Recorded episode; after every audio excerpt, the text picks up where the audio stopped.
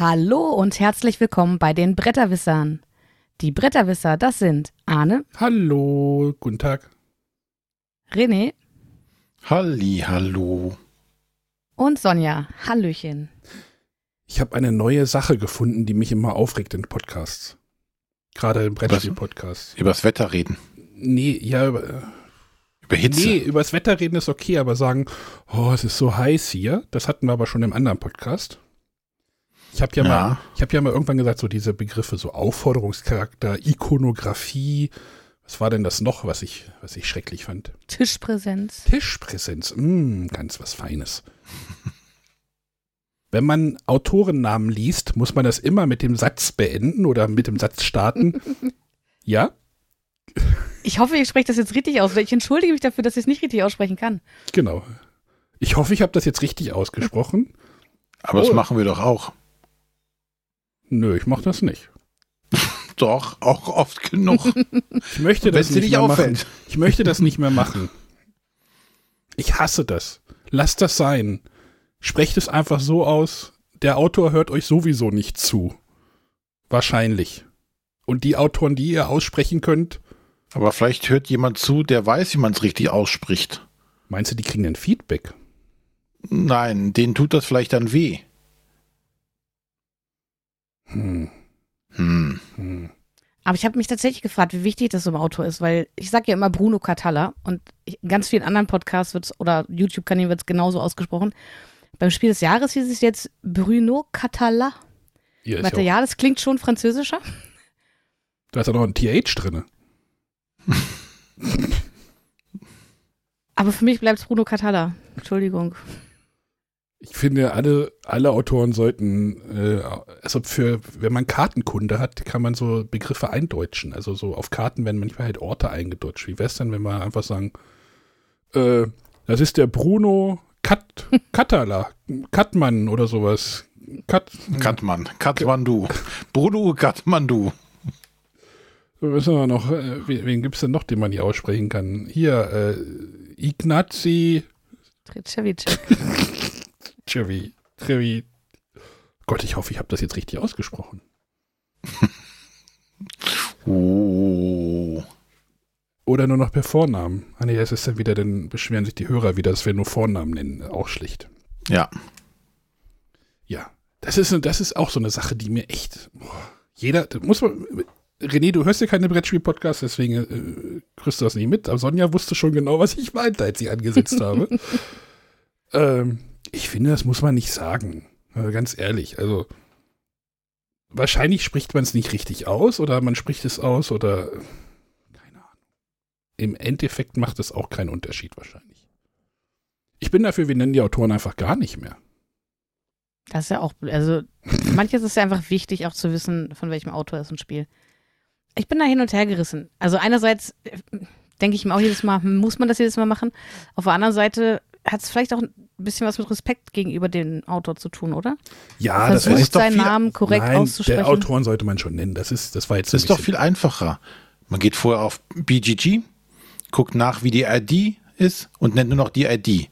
789572 kann jeder aussa äh, sprechen. Das ist kein Aussprachefehler. Das kann man sogar auf Englisch sagen.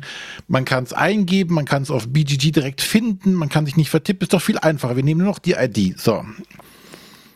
Okay. Ich habe jetzt einen Podcast gehört, weil wir ja auch über Autoren sprechen. Und eins dieser nominierten Sp- oder empfohlenen Spiele hatte ja noch gar keine Autorennennung. Ne? Sonja, hast du das mitgekriegt? Also das Hitstar war ja ohne Autor.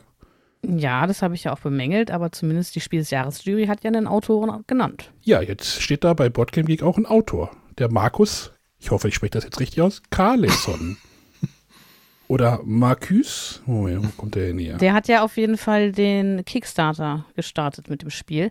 Und da war man sich aber nicht so ganz sicher, ob derjenige, der den Kickstarter durchführt, eben auch der Autor sein muss. Das müsste doch der Verlag wissen, oder? Also zumindest der sollte eine Ahnung haben, wer jetzt für das Spiel verantwortlich ist. Ist ja okay, wenn er Ja gut, aber wenn der, wenn der Verlag das jetzt nicht unbedingt, ne, nicht unbedingt bei Boardgame Geek aktiv ist, das da nicht einträgt, selber der Meinung ist, aus welchen Gründen auch immer, dass der Autorenname nicht in der Regel oder, in, ne, wobei die Spielregel ist ja auch nicht dabei, einfach nicht genannt gehört, Ja, wie muss man es herausfinden? Aber ich denke mal, die Spiel des Jahres-Jury Da wird gibt sich es da doch schon. eine Mail. Hallo, lieber Verlag. Wie heißt der Autor zu dem Spiel? Freundliche Grüße, Spiel des Jahres-Jury. Das kann doch nicht so schwer sein, oder? Aber meint ihr, ein Spiel ohne Autorennennung oder Autor könnte auf diese Liste vom Spiel des Jahres kommen? Steht das in den Statuten? Sonja, du hast sie ja so ein bisschen quer gelesen, ne? Äh, Ich glaube nicht. Das war ja eher so mein persönliches Gefühl. Und ich Wie- weiß, dass die Spieleautorenzunft, die setzt sich ja sehr dafür ein, dass eben gerade die Autorennamen auf der Schachtel stehen, damit eben gewürdigt wird, wer diese Spielidee entwickelt hat. Ja, aber wenn die sagen, oh, wir wollen das gar nicht, vielleicht äh, mein Arbeitgeber findet das nicht so geil oder was ich. Hm. Wenn der Autor das nicht möchte, Mhm. meinst du? Ja, Okay, das kann natürlich sein, wenn du sagst, du möchtest äh, verdeckt bleiben, weil das vielleicht peinlich ist oder sonstiges. hätte sich vielleicht Uwe Rosenberg bei Hengist auch gedacht. Nein, aber ich finde es schon gut und richtig, die Autoren, Ja. dass sie draufstehen, dass sie genannt werden und dass sie auch honoriert werden. Nein, nein, alles gut, natürlich. Wir haben am Wochenende nochmal wieder Hits da gespielt tatsächlich. Hm. Wir haben es jetzt, glaube ich, durch. Oder es sind noch ein paar über. Also Wir haben jetzt nur noch irgendwie die kooperative Variante gespielt. Also die funktioniert ja so. Ähm, Spiel Rätseln alle zusammen am Tisch und du hast irgendwie fünf Marker und wenn du halt falsch rätst, verlierst du Leben und wenn du halt irgendwie ähm, die fünf Leben weg hast, dann endet deine Reihe. Und die Reihe waren, glaube ich, 23 oder sowas bei uns denn. Es war wieder ein sehr schönes Erlebnis. Hitstar ist ein tolles Spiel. Ich freue mich auch schon auf die Schlager-Edition. Obwohl die, glaube ich, auf ein bisschen Widerstand in der Gruppe stößt, aber ist mir egal. Da müssen die dann durch. Die kommt leider erst im August, René. Schade, ne? Hm. Ich schreibe dem Verlag mal an, ob wir da ein Vorab-Exemplar können. Aber welche Hitstar-Version würdet ihr euch denn mal wünschen? Ich hatte es, glaube ich, schon mal gesagt. Ich würde einfach, ähm, ja, so eine Mischung wie in der ersten Box einfach gerne nochmal haben. Halt mit anderen Titeln natürlich. Ich glaube, One-Hit-Wonder wäre auch spannend. Das sind Lieder, die du alle. Ja, das ist natürlich auch.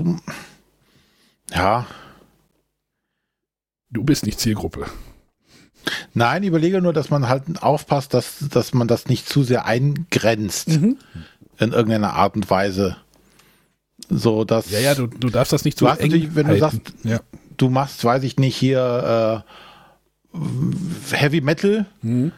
dann schließt du viele Leute halt gleich direkt aus. Wo du sagst, okay, da sind äh, so und so viele Sachen, die Hälfte der Titel habe ich noch nie gehört.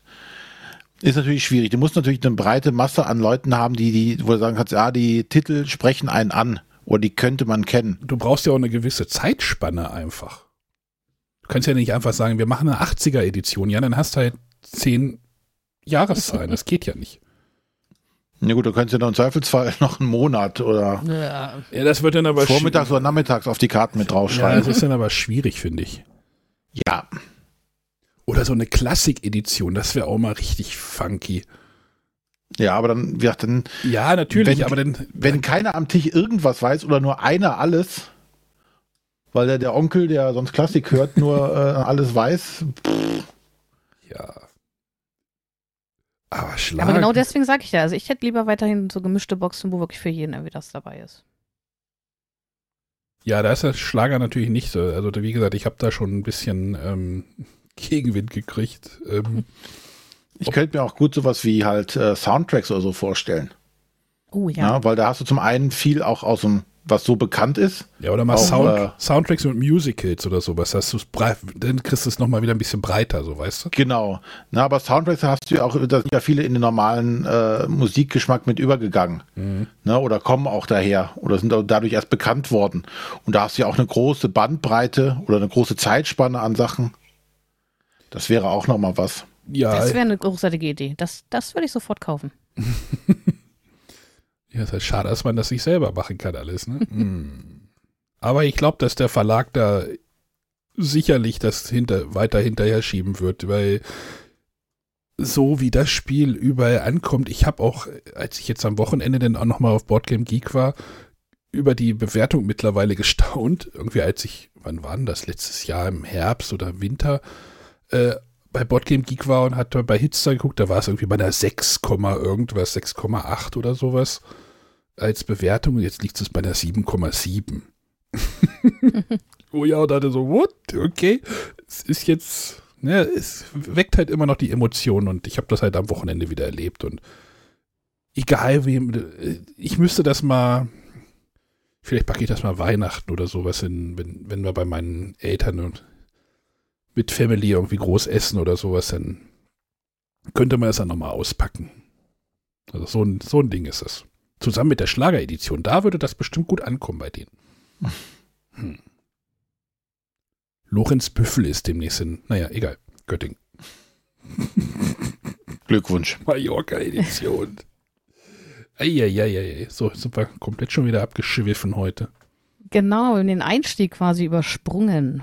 Ja, dann äh, ich wollte ja in der letzten Folge am Ende auf äh, das Gewinnspiel auf meinem Blog hinweisen, wo ich gleich von euch angefahren wurde. Warum machst du das nicht am Anfang? Ich hatte schon Deswegen, überlegt, ich hatte schon überlegt, ob ich das vor hinten rausschneide und vorne einbaue.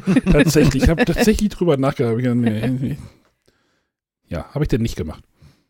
Also, wer Lust hat, ein, äh, eins von fünf verschiedenen Ermittlerspielen zu gewinnen, der kann auf meinen Blog gehen. Da gibt es eine Gewinnspielseite. Äh, da muss man einfach nur eine kurze Frage beantworten, wie einem die Rubrik Wo geht's jetzt im Ausgang gefällt. In der stelle ich nämlich immer Escape Room Spiele, Ermittlerspiele, Geschichtsspiele, Abenteuerspiele, alles so aus dem Genre, über das man gar nicht so viel spoilern möchte, deswegen kurz vorgestellt vor. Und das, äh, diese Rubrik habe ich jetzt zum 50. Mal geschrieben. Und ähm, ja, zu diesem Jubiläum gibt es halt ein kleines Gewinnspiel. Zu gewinnen gibt es einmal den ersten Fall von Crime Time, bis dass der Tod euch scheidet und die vier Fälle von Escape Code Case Detectives. ist, dass du immer noch diese Namen weißt, das ist. Äh, für mich ist das alles das Gleiche, aber. Anne, Man weiß ja auch noch, was dahinter ein, steckt. Die hat sich einen Zettel geschrieben und liest das ab. Die hat sich das nicht gemerkt. Ich glaube schon, dass sie das so weiß. also ich kann wahrscheinlich nicht mehr jedes benennen, aber zumindest die, äh, die wirklich gut waren und deswegen auch im Gedächtnis geblieben sind, die kann ich schon noch unterscheiden anhand ihrer Titel. Also hinterlasst mir gerne Feedback, äh, wenn ihr die Rubrik kennt, wie sie euch gefällt oder falls ihr Änderungsvorschläge habt oder auch Empfehlungen für Spiele, über die ich noch nicht berichtet habe. Macht gerne mit und nutzt die Chance auf einen der Gewinne. Gewinne, Gewinne, Gewinne. Dürfen wir da auch mitmachen? Ich gerade sagen. Dürfen wir da auch mitmachen? Ja, warum nicht? Weiß ich nicht. Nee, ich lasse ich, ich lass lieber den Leuten die vor, vor, vor, Vorrang, die solche Spiele auch wahrscheinlich noch besser würdigen würden, als ich das tue. Und den Titel merken können. Den Titel merken, ja. Escape. Sonja, wie heißt denn der hm. Ich sag, ich sag dir mal einen Titel aus der Escape-Reihe und du sagst mir das letzte Wort. Das Atelier des. Aus der Escape-Reihe. Ja. Das Atelier des. Punkt, Punkt, Punkt. Jetzt. Ach so, du meinst das Escape Room Spiel. Ja, jetzt hast du, ich, hast von, ich dachte, wir reden über von Ermittlerspielen. ähm, des Zauberers? Schade, Arne. Ja, Magias, lassen wir mal gelten. Ja. Ermittlerspiele, Escape Room. Oh, ja. Ja, Escape hat mit zwei äh, Escape Room Spielen angefangen. Ähm, die waren okay, aber auch nicht herausragend. Aber tatsächlich die Escape Code Case Detectives Krimispiele oder Ermittlerspiele oder wie man es auch immer benennen möchte, halt so eine Fallakten, die kann ich wirklich sehen lassen. Ach stimmt, das war das mit Tödlicher Sommer 1998. Mhm. Och, René, ob ich so eins mal mitbringe? Wenn wir da im oh. Urlaub sind. So 1998 ist doch super. Apropos ähm, Escape Rooms, das bin ich heute bei Amazon drüber gestolpert. Ähm, es gibt auch sogar ein äh, Escape Room Spiel, das im D&D-Universum spielt. Mhm. Tumult in Niewinter. Ist mir auch heute nicht untergekommen. habe ich äh, bei Instagram entdeckt. Und zwar der Dennis Raab, der auch mal bei uns äh, Mhm. hier im Podcast zu Besuch war. Äh, der hat sich das vor ein paar Wochen, Monaten, irgendwann vor einiger Zeit gekauft. Und ich glaube, der fand es sogar ganz gut. Hm. Also ich wäre lieber beim Sommer 98 dabei. Nie Winter. Ich habe nur Never Winter Nights mal gespielt auf dem PC. Das ist, das spielt da in Nie Winter. Das ist Neverwinter. Das, das habe ich schon mitgekriegt. Das Never Winter und Nie Winter. Ja, ich weiß ja nicht. Kannst du den Namen ja nicht merken, weiß ich, wer es vergessen. Never Winter Nights war cool. Reden wir nächste Woche drüber. D&D Monopoly. Äh. Gut. So, dann fangen wir in der Regel immer mit einer Frage der Woche an. Haben wir denn da diese Woche auch eine, Arne? Äh, ja, der Florian, der letztes Mal ja diese lustige Text-to-Speech-Nachricht geschickt hat. Ihr erinnert euch vielleicht, Ja. weil er am Pool lag mit Baustelle. Sagte er mir, glaube ich, noch. Oder hat er mir ein Bild geschickt. Äh, hat er auch noch mal eine andere Nachricht geschickt. Die liegt schon ein bisschen rum, aber äh, ich werde sie einfach mal spielen und ich glaube, da spricht er auch selber. Hallo liebe Bretterwisser, hier ist Florian aus Hamburg. Mögt ihr es auch, wenn Spiele einen Modus oder eine Regelvariante dabei haben für nur eine Person, die kaum Änderungen gegenüber den Varianten mit mehr Personen hat? Ich finde das total toll, weil ich, wenn ich die Regeln lerne, ich dann tatsächlich ähm, eine ganze Partie spielen kann, ohne irgendwie beidhändig spielen zu müssen oder dreihändig oder irgendwelche Regeln für Solo lernen und dann wieder vergessen muss. Wie steht ihr denn dazu? Sollten nicht mehr Spiele so eine Art Erklärbär-Alleine-Spielmodus haben zum Üben? Was meint ihr? Viele Grüße aus Hamburg. Tschüss. Ich glaube, ich habe die Frage nicht richtig verstanden. Nein, also wir fragt, ob es oder ob wir es gut finden, wenn es Spiele gibt, die ohne große Regeländerungen auch alleine spielbar sind. Na, es gibt ja viele Spiele, da hast du so ein Automar oder sonstige oder zusätzliche Kartendecks, die du noch nutzen musst in irgendeiner Art und Weise, wo sich das Spiel schon anders spielt, als wenn du es mit anderen Leuten spielst. Und da fragt ihr, ob wir das gut finden. Da ich solomäßig ja überhaupt gar keine. Na, es geht Naja. nicht ums Solo-Spiel, sondern es geht um das Spiel kennenzulernen, die Regeln zu verstehen. Um quasi mal eine Probepartie zu machen, damit man sagen kann, okay, ich muss mich jetzt gar nicht umorientieren, ähm, wie das als äh, Solospieler funktioniert, sondern ich kann das genauso weiter ansetzen und für die anderen erklären in einem Mehrpersonenspiel. Das Problem, was ich damit hätte, also das heißt Problem, die Gefahr, die ich dabei sehe, ist, dass es natürlich, wenn du da wenig Regeländerungen hast, um das Solo zu spielen, ist es wahrscheinlich auch im Mehrspielerspiel sehr relativ solistisch in irgendeiner Art und Weise, weil ähm, oh, sprich, du hast dann wahrscheinlich wenig Interakt, direkte Interaktion mit den Mitspielern. Und ähm, ich glaube, das sind viele, die das so nicht wollen. Also, um das mal nochmal für mich zu begreifen, du spielst irgendwie ein Deckbauspiel, baust halt dir irgendwas zusammen und äh, wenn der oder wenn irgendjemand anders an der Reihe wäre, würden verschwinden einfach zwei Karten aus der Marktreihe oder sowas und dann werden die wieder aufgefüllt, dann bist du wieder dran. So Zum Beispiel, das wäre so eine Möglichkeit zu sagen, wir machen das so, ne? Die, Also die Aktion der Mitspieler nicht durch irgendwelche Regeländerungen oder durch äh, zusätzliche Kartendecks machen, sondern einfach, du bist dran und dann passiert irgendwas und dann bist du wieder dran. ja, ist aber gut zum Lernen oder nicht? Ja, das sagte er gerade. Aber wenn es halt so einfach ist, dann kannst du es ja auch äh, wahrscheinlich schnell begreifen. Ja.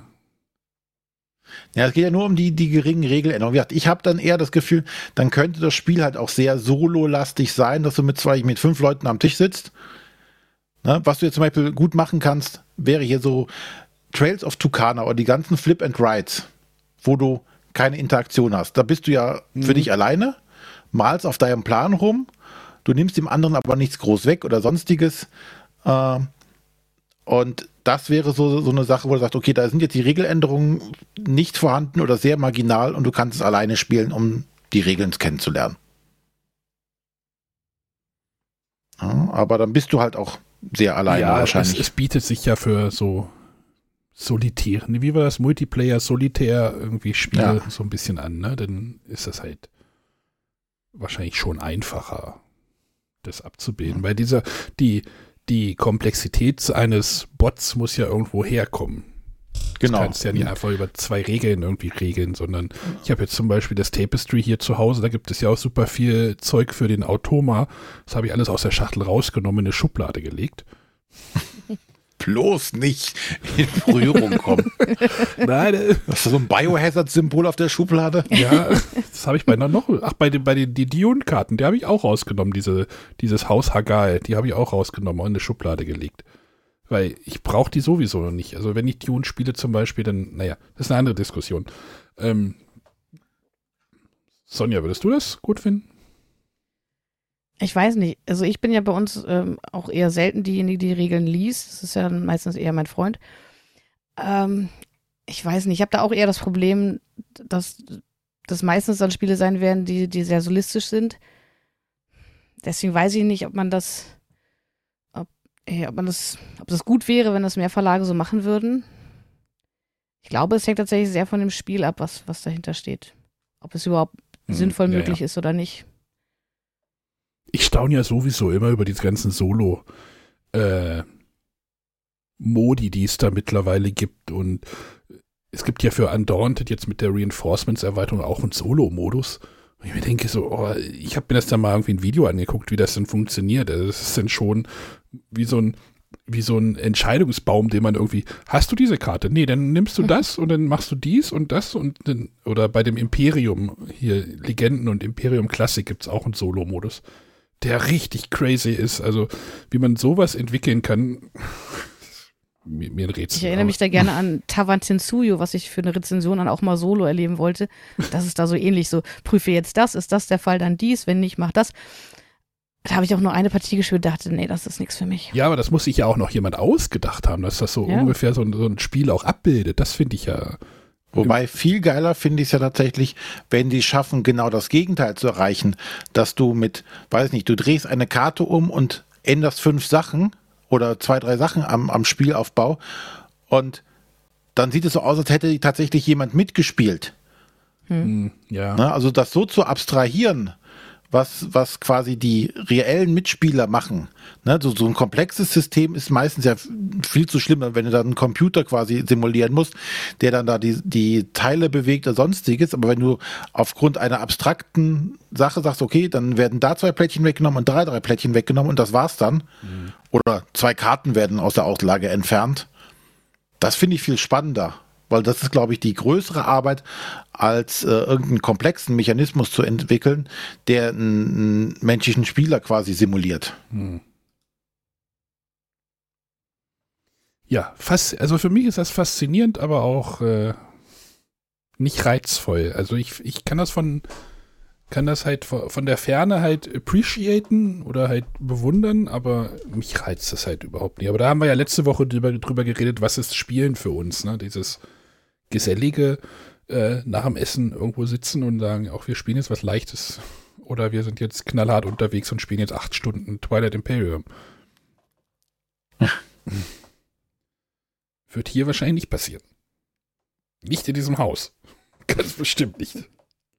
Das geht nämlich nicht, weil wir haben ja nur einen Tisch und dann kann ja nicht gegessen werden. geht ja nicht. Oder wir brauchen so einen Brettspieltisch, dass man den abdecken kann. Oder ihr laminiert alles ein. Du meinst, du meinst diese, die Tableaus, gibt keine Ahnung, ich weiß gar nicht, ob es da Tableaus gibt, sind denn so die Untersetzer für den Teller und sowas. Genau. Flotten werden schnell in die Töpfe verscharrt oder sowas. Ja, und dann kannst du sowohl äh, das dreckige Geschirr als auch die dreckigen Spielmaterialien einfach in die Spielmaschine legen. Und danach ist alles wieder sauber. Gibt es für Twilight Imperium einen Solo-Modus? Drei bis sechs Spieler? Nee, anscheinend nicht. Oh, Gibt es ein spielmaschinenfestes Twilight, wäre die Frage. Okay, Ach, wir schweifen ab. ja. Ja, dann lass uns doch über Spiele reden. Und zwar das erste Spiel, äh, von dem ich meinen Ersteindruck wiedergeben möchte, passt auch so ein bisschen zu der Frage, denn das ist tatsächlich ein, ein sehr, sehr solistisches Spiel. Und zwar möchte ich über Turing Machine reden. Und äh, Turing Machine ist ein Deduktionsspiel, äh, wirklich auf äh, ja. die reine Deduktion heruntergebrochen, was ich eine sehr coole Aufgabe finde. Ähm, und zwar wird es immer so angepriesen als analoger Lochcomputer. Äh, und tatsächlich hat man so verschiedene Lochkarten. Ähm, Psst, psst. ja, Dir schon bewusst, dass die Turing Machine keine Lochkartenmaschine war. Oder? ja, Gut. Das sollte man einfach nochmal hinzusagen, weil ich finde, der Name, ja, kann man vielleicht sogar noch sagen mit diesem deduktiven Denken, aber dann sagen hier, das sind Lochkarten und die Turing Machine hat halt nichts mit Lochkarten zu tun.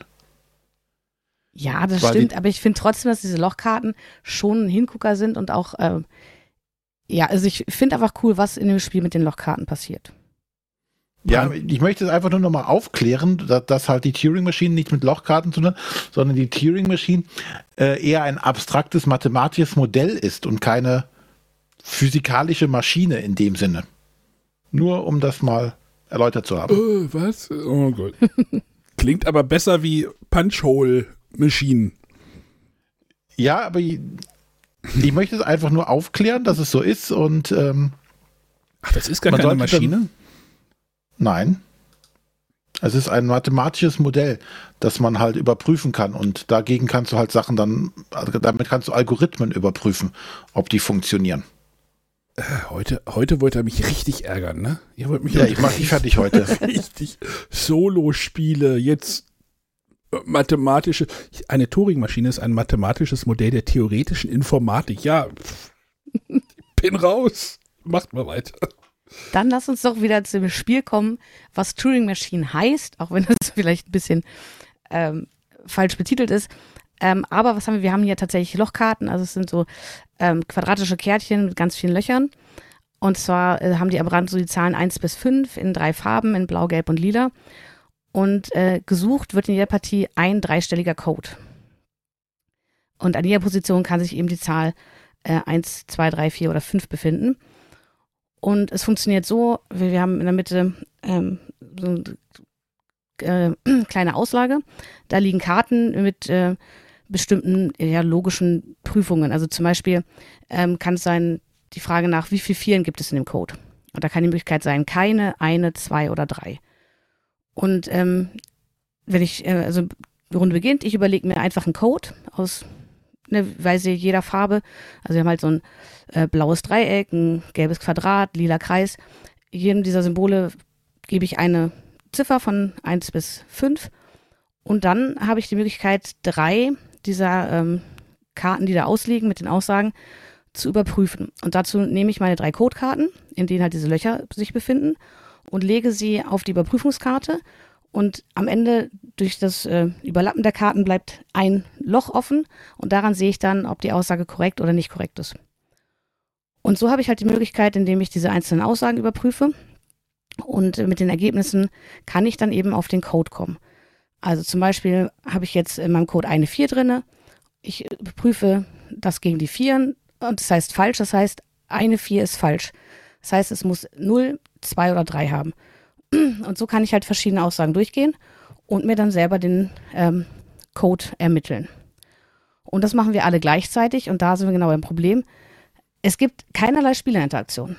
Also jeder kann diese, kann drei Überprüfungen pro Runde machen und am Ende ähm, entscheiden wir alle, wollen wir lösen oder nicht. Wenn keiner lösen möchte, geht's weiter. Wir haben wieder drei Möglichkeiten. Also wir schreiben wieder einen Code auf, haben wieder drei bis zu drei Optionen, den zu überprüfen und danach gucken wir wieder, ob einer lösen möchte oder nicht. Und äh, wir haben jetzt tatsächlich erstmal so die zwei Partien mit einfachen Codes gespielt, wo auch der Glücksfaktor eine Rolle spielt.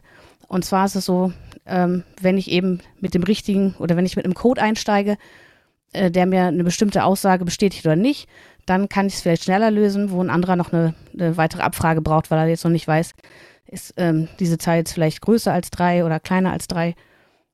Ähm, und ich finde diese Deduktionsaufgabe an sich total cool. Ich mag diese Lochkarten und die Möglichkeit, dass halt durch die Kombination der verschiedenen Zahlen immer genau ähm, ein Loch frei bleibt und entweder eine Aussage richtig oder falsch ist.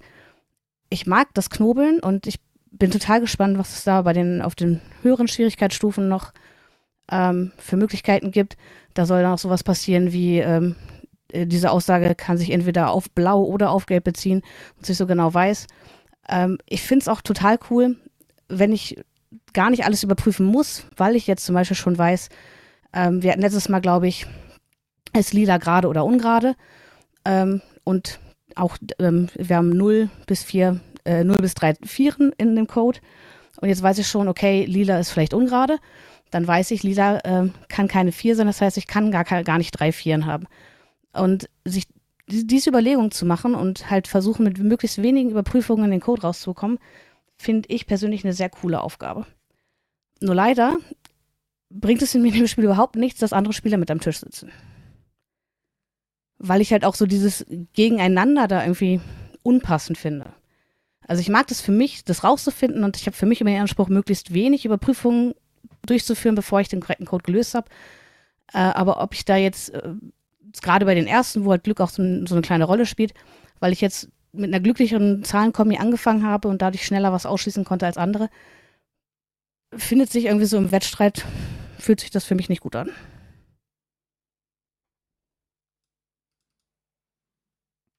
Aber ja. du magst es trotzdem.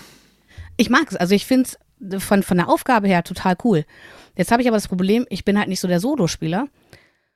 Und ähm, ich könnte mir vorstellen, dass ich hin und wieder mich mal hinsetze, mal vielleicht eine Aufgabe löse. Es gibt da ja auch mittlerweile, glaube ich, so tägliche Aufgaben, ähm, weil in der Anleitung selbst ist, ist so eine gewisse Anzahl, aber es gibt da noch viel mehr. Äh, aber so richtig motiviert, sich da hinzusetzen und sowas alleine durchzuführen, bin ich dann irgendwie auch nicht. Obwohl ich die Aufgabe an sich cool finde. Hm. Arne. Wagst du eine Partie? Der ist schon raus, glaube ich. Ich bin schon raus. Ich habe, ich habe aber ich habe tatsächlich schon über das Spiel nachgedacht, habe gedacht, ob Kerstin das vielleicht gefallen würde. Die mag solche Kombinationsdinge vielleicht. So, ja, die hat da glaube ich schon eher Geduld, das zu machen, wie ich.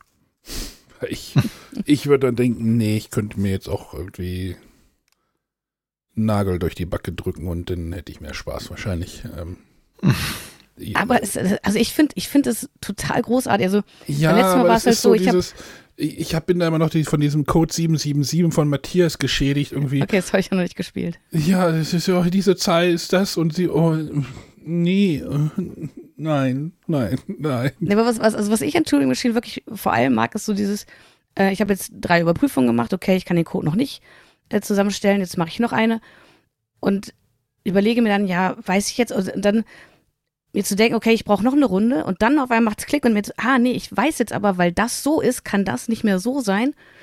Äh, diese Überlegung finde ich total cool und das, das fühlt sich auch einfach toll an, wenn man dann darauf kommt. Also mir gibt das so ein kleines Glücksgefühl und äh, ja, also ich habe auf jeden Fall Bock, da weitere Aufgaben zu lösen.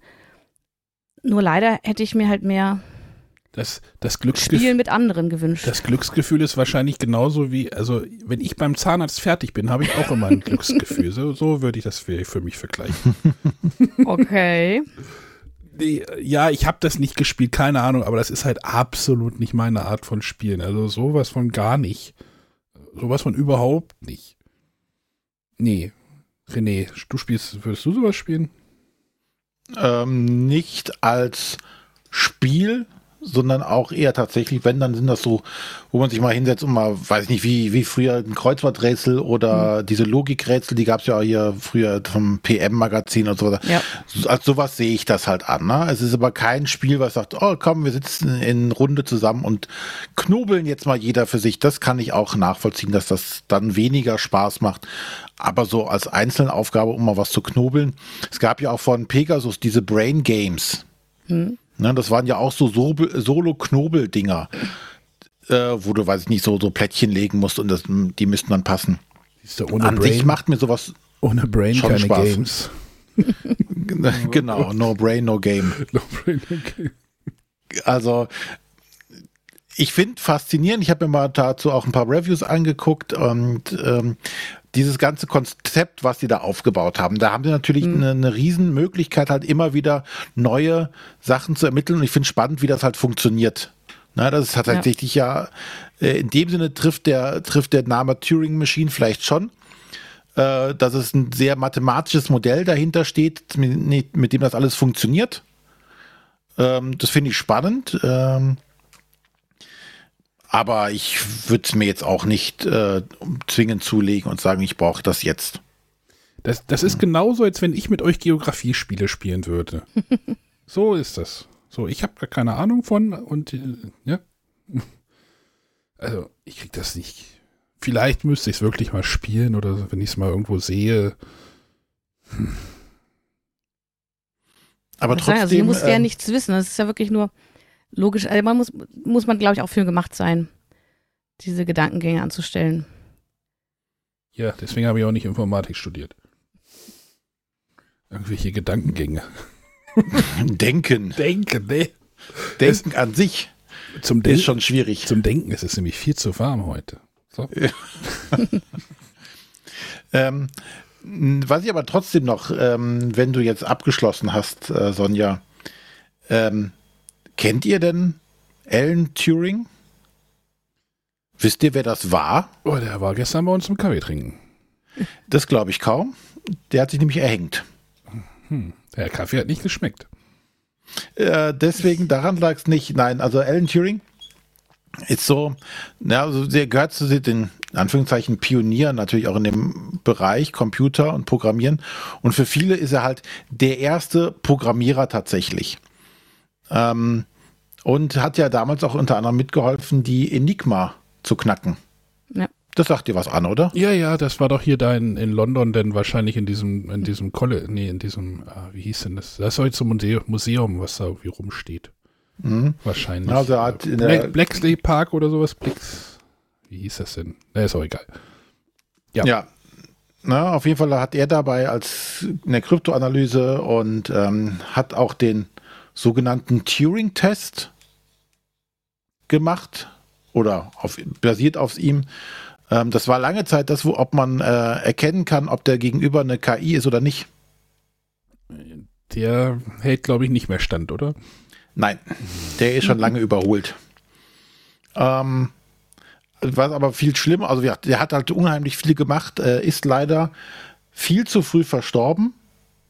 Ähm, er hat sich halt tatsächlich äh, erhangen. Ähm, und zwar, warum, ist viel schlimmer noch, als dass er sich das, dass er es gemacht hat, sondern er, er war homosexuell. Und das war zu der Zeit ein Verbrechen. Mhm. Und er musste sich einer chemischen Kastration aussetzen. Hm. Und da, das hat ihn so kaputt gemacht, äh, so in Depression und alles gestürzt, dass er sich das Leben genommen hat. Und ähm, ich denke, man sollte, ähm, auch wenn man jetzt nichts mit Informatik oder sowas am Hut hat, finde ich aber das auch immer noch eine sehr beeindruckende Persönlichkeit, was er halt alles geschafft hat und äh, wie man dann im Ende mit ihm umgegangen ist, obwohl er mit dafür kriegsentscheidend war, diese Enigma zu knacken, was den Verlauf des Krieges ja deutlich beeinflusst hat und trotzdem bringt man ihn da quasi zu oder treibt man ihn in den Tod. Das fand ich sehr, sehr schön. Das habe ich auch letztlich erst erfahren, alles, weil ich mir dann mal dann drüber nachgelesen hatte. Aber ein sehr, sehr interessantes Leben, was er da hatte, oder die erfunden, äh, der, die Sachen, die er erforscht hat. Da gibt es auch einen äh, guten Film zu. Also den habe ich mal in der Sneak gesehen. Hm. The Imitation Game. Äh, mit Benedict Cumberbatch als Alan Turing. Mhm. Und Kira Knightley spielt da mit. Ähm, ja, also ich fand den gut. Ne, ich wollte das jetzt mal zum Anlass nehmen, wenn wir mal über Turing-Maschinen reden, äh, nochmal zu sagen, so ein Lochkartencomputer hat nichts mit der Turing-Maschine an sich zu tun. Und dann kann man auch mal über gewisse Leute reden, die dann damit was zu tun hatten. Bildungsauftrag beendet. Crazy. Ja, also das Spiel tatsächlich für alle Leute, die sehr gerne deduzieren äh, und das auch solo tun und dann nicht unbedingt Mitspieler brauchen. Coole Aufgaben, aber wie gesagt, sehr, ja, also keine geselligen Runden, sondern tatsächlich jeder knobelt für sich. sind halt, ich, ich habe gerade überlegt, wie, wie man so ein Knobelspiel mit, mit mehr Interaktion irgendwie basteln würde. Würde sowas funktionieren oder steht bei diesem Knobelspiel oder bei diesen Deduktionsspielen so das, das Lösen des Rätsels mehr im Vordergrund? Oder kriegst du da irgendwie Spiele hin, wo du sagst, hey, wir, wir ich möchte Interaktion haben. So die, ich meine, bei, bei dem Cryptid. Das wollte ich gerade nennen, weil ich finde, da gelingt es ganz gut. Genau. Ja, aber da ist ja dann wieder dieses Problem, dieses der, der, der Fehleranfälligkeit, ne? Dass ja, wobei ich da tatsächlich in meinen Gruppen bisher kein Problem mit hatte. Okay. Äh, da hat das immer gut funktioniert. Aber da ist es ja genauso, dass eben nicht jeder alle Informationen hat, sondern man darauf angewiesen ist, von den anderen Informationen zu bekommen, diese auszuwerten. Und da gewinnt man ja auch, indem man als erster richtig tippt, das eine Feld, was gesucht ist. Ähm, aber dadurch, dass eben alle von ihren Hinweisen was äh, hergeben müssen, ähm, dadurch entsteht Interaktion. Das gefällt mir richtig gut. Ja, es ist fehleranfällig, aber wenn alle, ich will nicht sagen, auf demselben Level sind, aber wenn, wenn ja alle das verstehen und mhm. gut umsetzen können, dann kann das auch unproblematisch sein. So war es zum, zum Glück bei uns bislang. Ist nicht das auf der Suche nach Planet X auch? Das habe ich leider noch nicht gespielt. Spielen die Mitspieler da eine Rolle? In, ich, hab, ich sowieso nicht. ähm, müsste ich nochmal nachlesen, ob da die Mitspieler auch irgendwie eine Rolle spielen. Sonst ist halt die Frage, was man halt von so einem Spiel will. Wenn du halt wirklich so das Rätsel lösen willst, ist es dir wahrscheinlich auch egal, ob da jetzt jemand noch mit am Tisch sitzt. Äh, ist ja auch okay. Ne? Also ich habe dann auch so an The Key gedacht, was ich ja auch schon mal vorgestellt habe von Haber. Äh, das ist ja ganz ähnlich, da ist es auch so, jeder zieht Karten, bekommt dadurch irgendwelche Hinweise und versucht dann auch äh, so einen Code zu entschlüsseln. Ähm, da ist halt noch so ein Glücksfaktor drin, welche Karten decke ich auf. Da kann es auch passieren, dass ich die gleiche Information nochmal bekomme. Das ist dann quasi einfach ein Minuspunkt, der mir keinen Vorteil bringt. Aber da stürzt mich halt auch so ein bisschen, weil häufig ist es so, einer ist fertig als erster, wenn er dann noch, richtig liegt, kriegt der noch ähm, einen Schlüssel, darf sich dafür eine Karte abziehen. Äh, und die anderen haben dann keinen Ansporn mehr, irgendwie selber schnell fertig zu werden. Und dann ist es halt derjenige, der schon gelöst hat, irgendwie lange rum. Entweder knobeln die anderen noch lange oder sie sagen dann so, na gut, jetzt hast du es ja eh schon gelöst, jetzt brauche ich mir auch nicht mehr so viel Mühe geben. Mhm. Finde ich da auch schade, weil da finde ich auch, die Aufgabe und auch die Hinweise, die man so sammeln kann, wenn ich jetzt nicht gerade Doppelte habe, eigentlich cool und auch das ist halt auch so ein Glücksgefühl, eben zu gucken, mit möglichst wenigen Hinweisen, möglichst viel erschließen. Äh, das mag ich gerne, aber da habe ich auch so ein bisschen Problem mit dem Zeitdruck, das irgendwie schneller als die anderen zu machen, damit ich. Wobei ich, man muss ja nicht mal schneller sein, man muss halt entweder oder schneller sein, um halt Punkte ab, also Minuspunkte abgezogen zu kriegen. Ähm, wenn man selber lang, länger braucht, aber dann weniger Karten gesammelt hat, hat man auch weniger Minuspunkte, kann dadurch trotzdem gewinnen. Ähm, aber ich finde, das ist halt nicht so ein schöner Spielfluss, weil eben einer irgendwann raus ist und die anderen machen dann vielleicht noch weiter.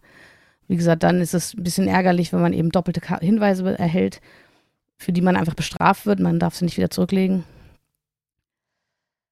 Ja, also ein äh, Spielkonzept, was mir grundsätzlich gefällt. Aber so an der Umsetzung hapert es dann manchmal ein bisschen.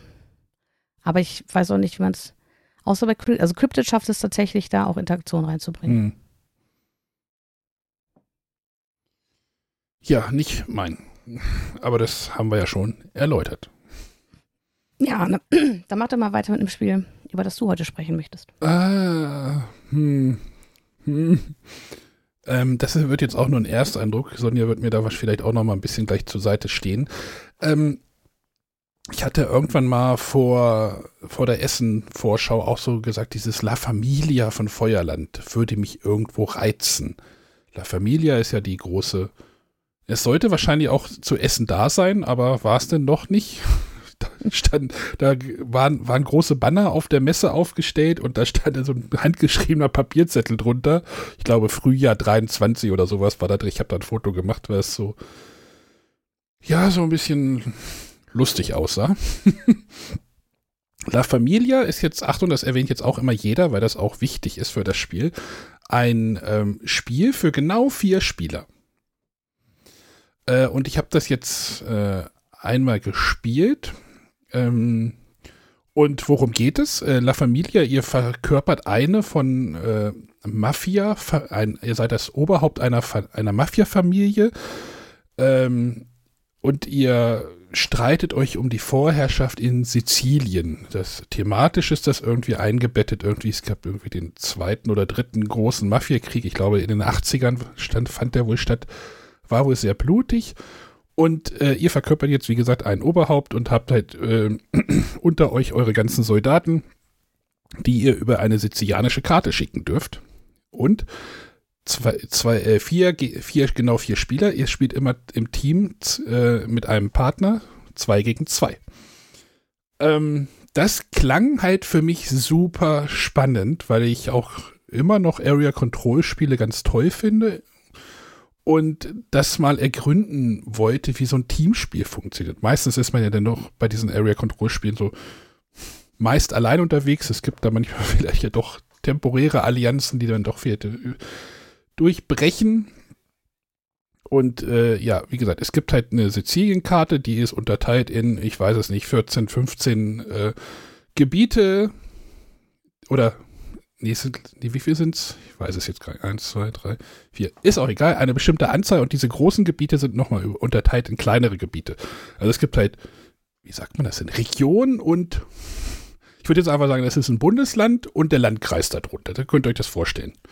Ähm, um die, und es geht darum, äh, eine bestimmte Anzahl, die Mehrheit, die Mehrheit der Bundesländer, ich, ich nenne das einfach mal so, ich weiß, dass es keine sind, aber das ist halt für euer, vielleicht auch für eure mentalen Vorstellungsmöglichkeiten besser.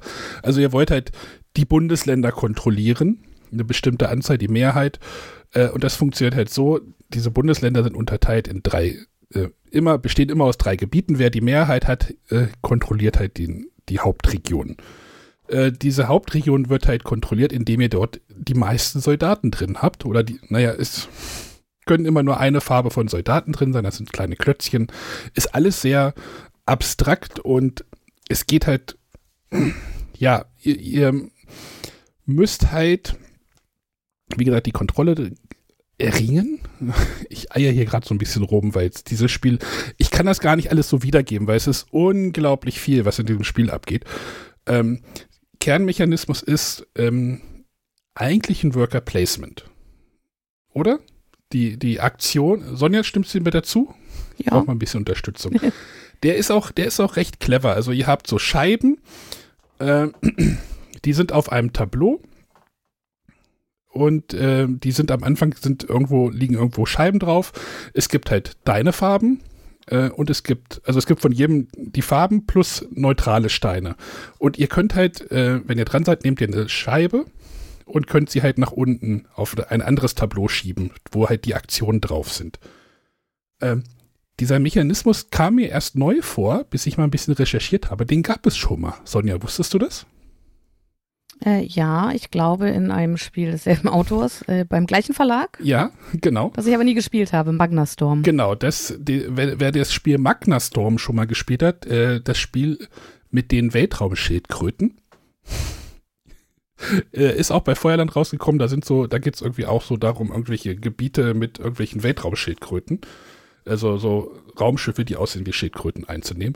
Aber da ist dieser Mechanismus sehr ähnlich drin. Ich will den jetzt auch gar nicht groß erklären, weil der ist halt komplex. Das ganze Spiel ist auch sehr komplex und da kommen wir nachher, nachher auch nochmal gleich zu meiner Einschätzung dazu. Also ihr habt, ihr, ihr setzt halt diese Scheiben ein, könnt dann halt dadurch weitere Soldaten rekrutieren. Ihr könnt eure Tableaus leer machen. Jeder hat ein Tableau, da kann man halt weitere Scheiben wieder irgendwo auf den Plan bringen.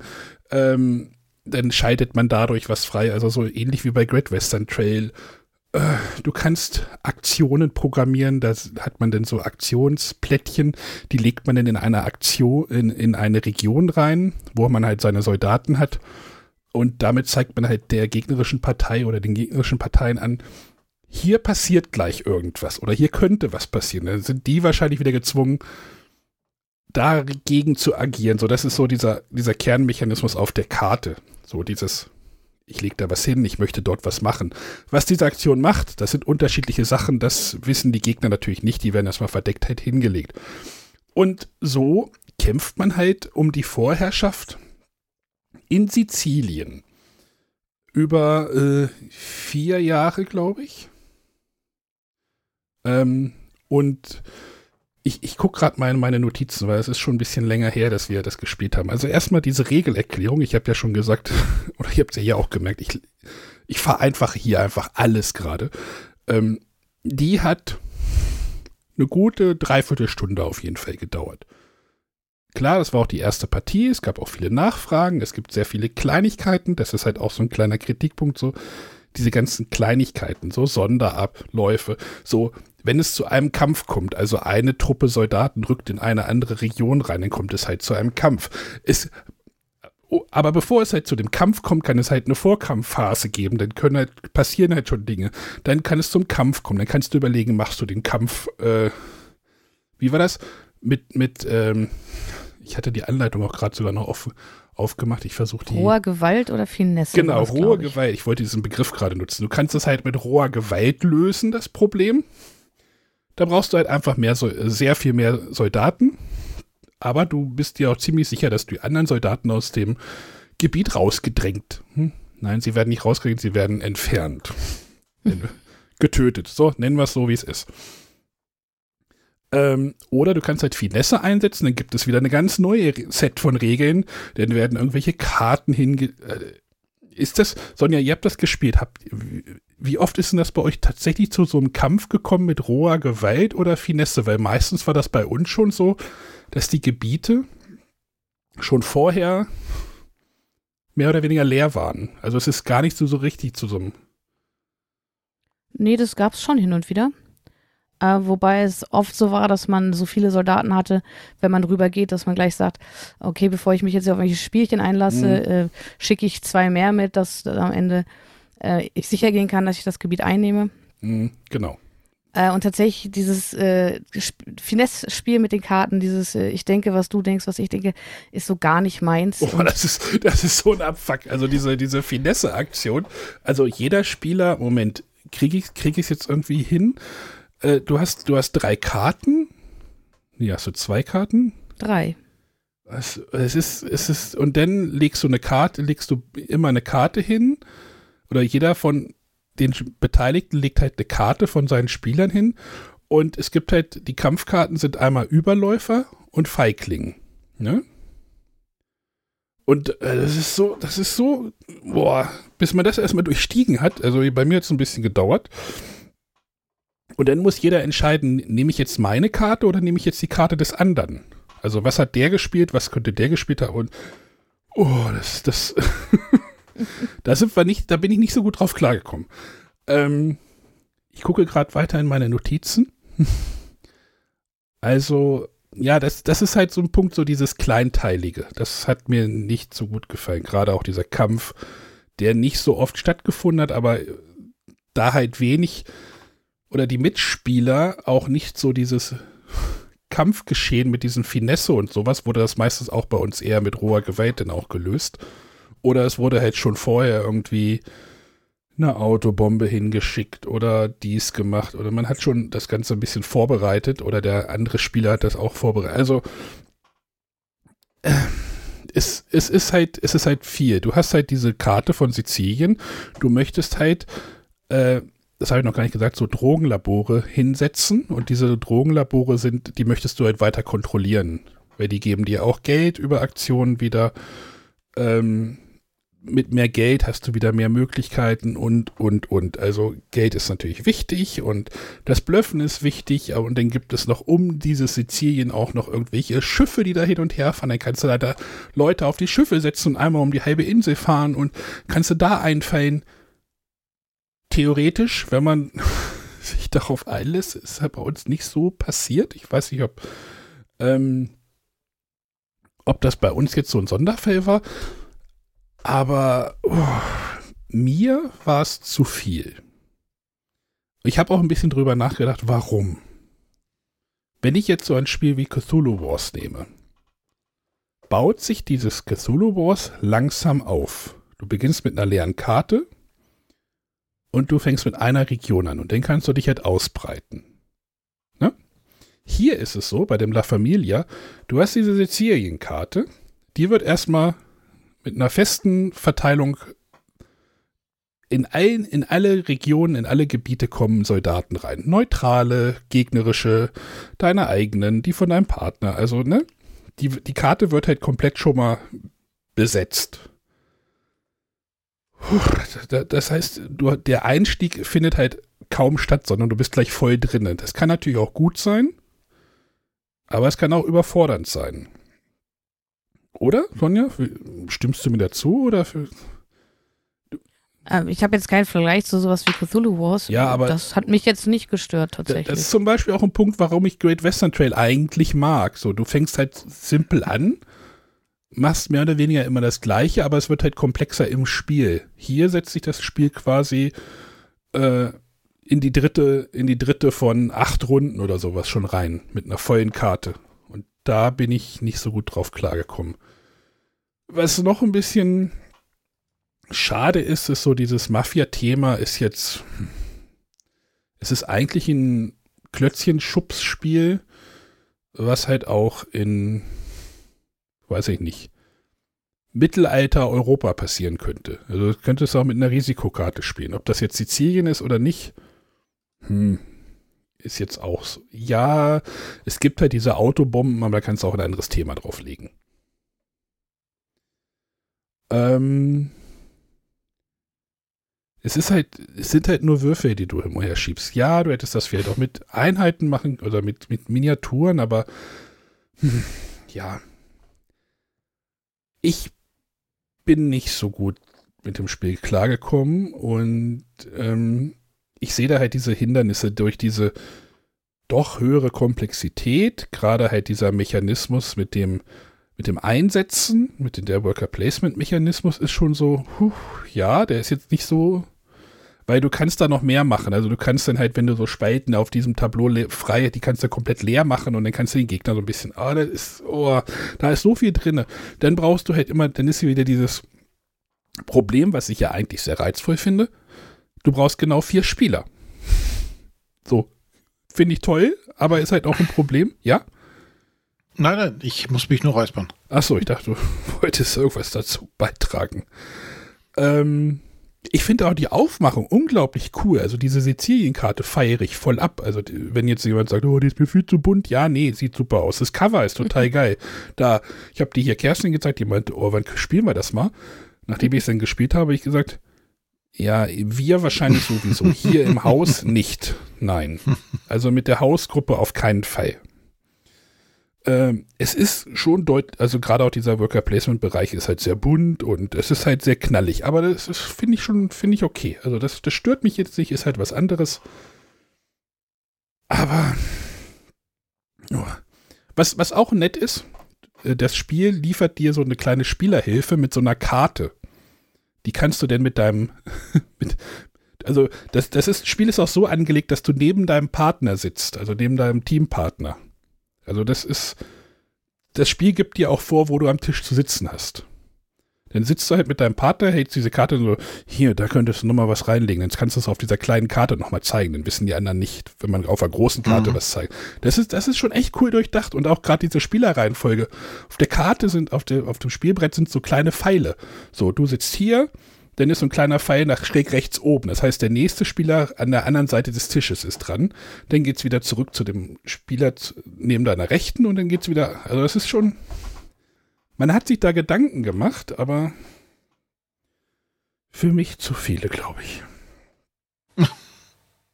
ja. Also ich habe ja auch gestern die erste Partie hinter mich gebracht und ich äh, bin bislang ganz begeistert. Wir hatten leider einen kleinen Spielfehler ähm, bei dem Worker Placement. Das ist ja so in Spalten aufgeteilt. Äh, und äh, wir dachten, dass man beim, also wenn man die Aktion nutzt, nur in der gleichen Spalte nutzen darf. Das hat es zum einen ein bisschen schwieriger gemacht und hat uns dann irgendwann in so eine Situation gebracht, ähm, wo irgendwie wo wir nicht mehr weiterkamen. das solltest du doch nicht erzählen jetzt. Ich wollte dich Äh, doch da raus. warum kann ich, kann ich doch gerne erzählen. Ähm, wir haben daher auch nur drei Runden gespielt, es war aber auch schon Mitternacht. Ähm, und wir sind auf jeden Fall, ähm, haben wir sehr viel Lust, das nochmal zu spielen. Jetzt bin ich ja leider erstmal eine Woche nicht da, das heißt, es wird noch ein bisschen dauern, bis wir dazu kommen. Ähm, ja, aber wir hatten zu viert wirklich Spaß daran. Äh, bei uns ist es sogar so ausgeartet, äh, es gibt zwar diese Karte und da kann man sich viel zeigen, ähm, dass das andere Team dann zwischenzeitlich rausging, weil sie meinte, wir müssen das jetzt mal besprechen. ja, äh, und- ja. Also ist schon eine coole Dynamik und äh, ja, mir gefällt das, was da passiert. Obwohl ja eigentlich so dieses Verdrängen, Bekämpfen nicht so mein Lieblingsmechanismus ist. Aber hier auch, ich glaube auch gerade durch das Teamspiel, dass man halt nicht so, so ganz für sich alleine ist, Hm. äh, das macht es für mich dann wieder ein bisschen interessanter. Ähm, ja, ich habe auf jeden Fall Bock auf weitere Partien. Äh, ich fand nur tatsächlich, dass die äh, Übersicht ein bisschen leidet. Äh, und zwar hatten wir es dann so, dass, ähm, also mit diesen Autobomben kann man ja Gebiete leeren. Mhm. Ähm, und dann könnte man später mit einer Aktion da wieder reingehen. Äh, und da war zum Beispiel ein Feld, da stand so ein Labor drin. Und äh, das sind auch, das ist halt ein bisschen höher als andere Steine und auch ein bisschen Platz. Und dadurch hat man einfach nicht mehr gesehen, dass dieses eine Feld komplett leer ist. Und irgendwie, ich glaube, im, im sechsten Zug der Runde hat dann einfach, ist einfach da reingegangen, so, ach, ist ja noch frei, ich gehe da mal hin. Und alle sagen so, oh, das habe ich gar nicht gesehen. Ja. Ähm, oder auch äh, bei diesen Aktionen, ähm, wenn man dann mit den Steinen eine Aktion auswählt, ist es halt schwierig, je nach Sitzposition, die Aktion da drüber, darunter, daneben ähm, noch genug einzusehen. Da hat man zwar dann auch wieder diese Übersichtshilfe, wo man auch mal gucken könnte, aber ich finde, es macht es ein bisschen schwieriger, den Überblick zu behalten. Was ich auch nicht verstehe, du hast ja diese Aktionsfelder. Das sind, sind schon nicht wenige. Sie funktionieren nach einem bestimmten Muster, aber du hast halt auf diesem, wo du halt die.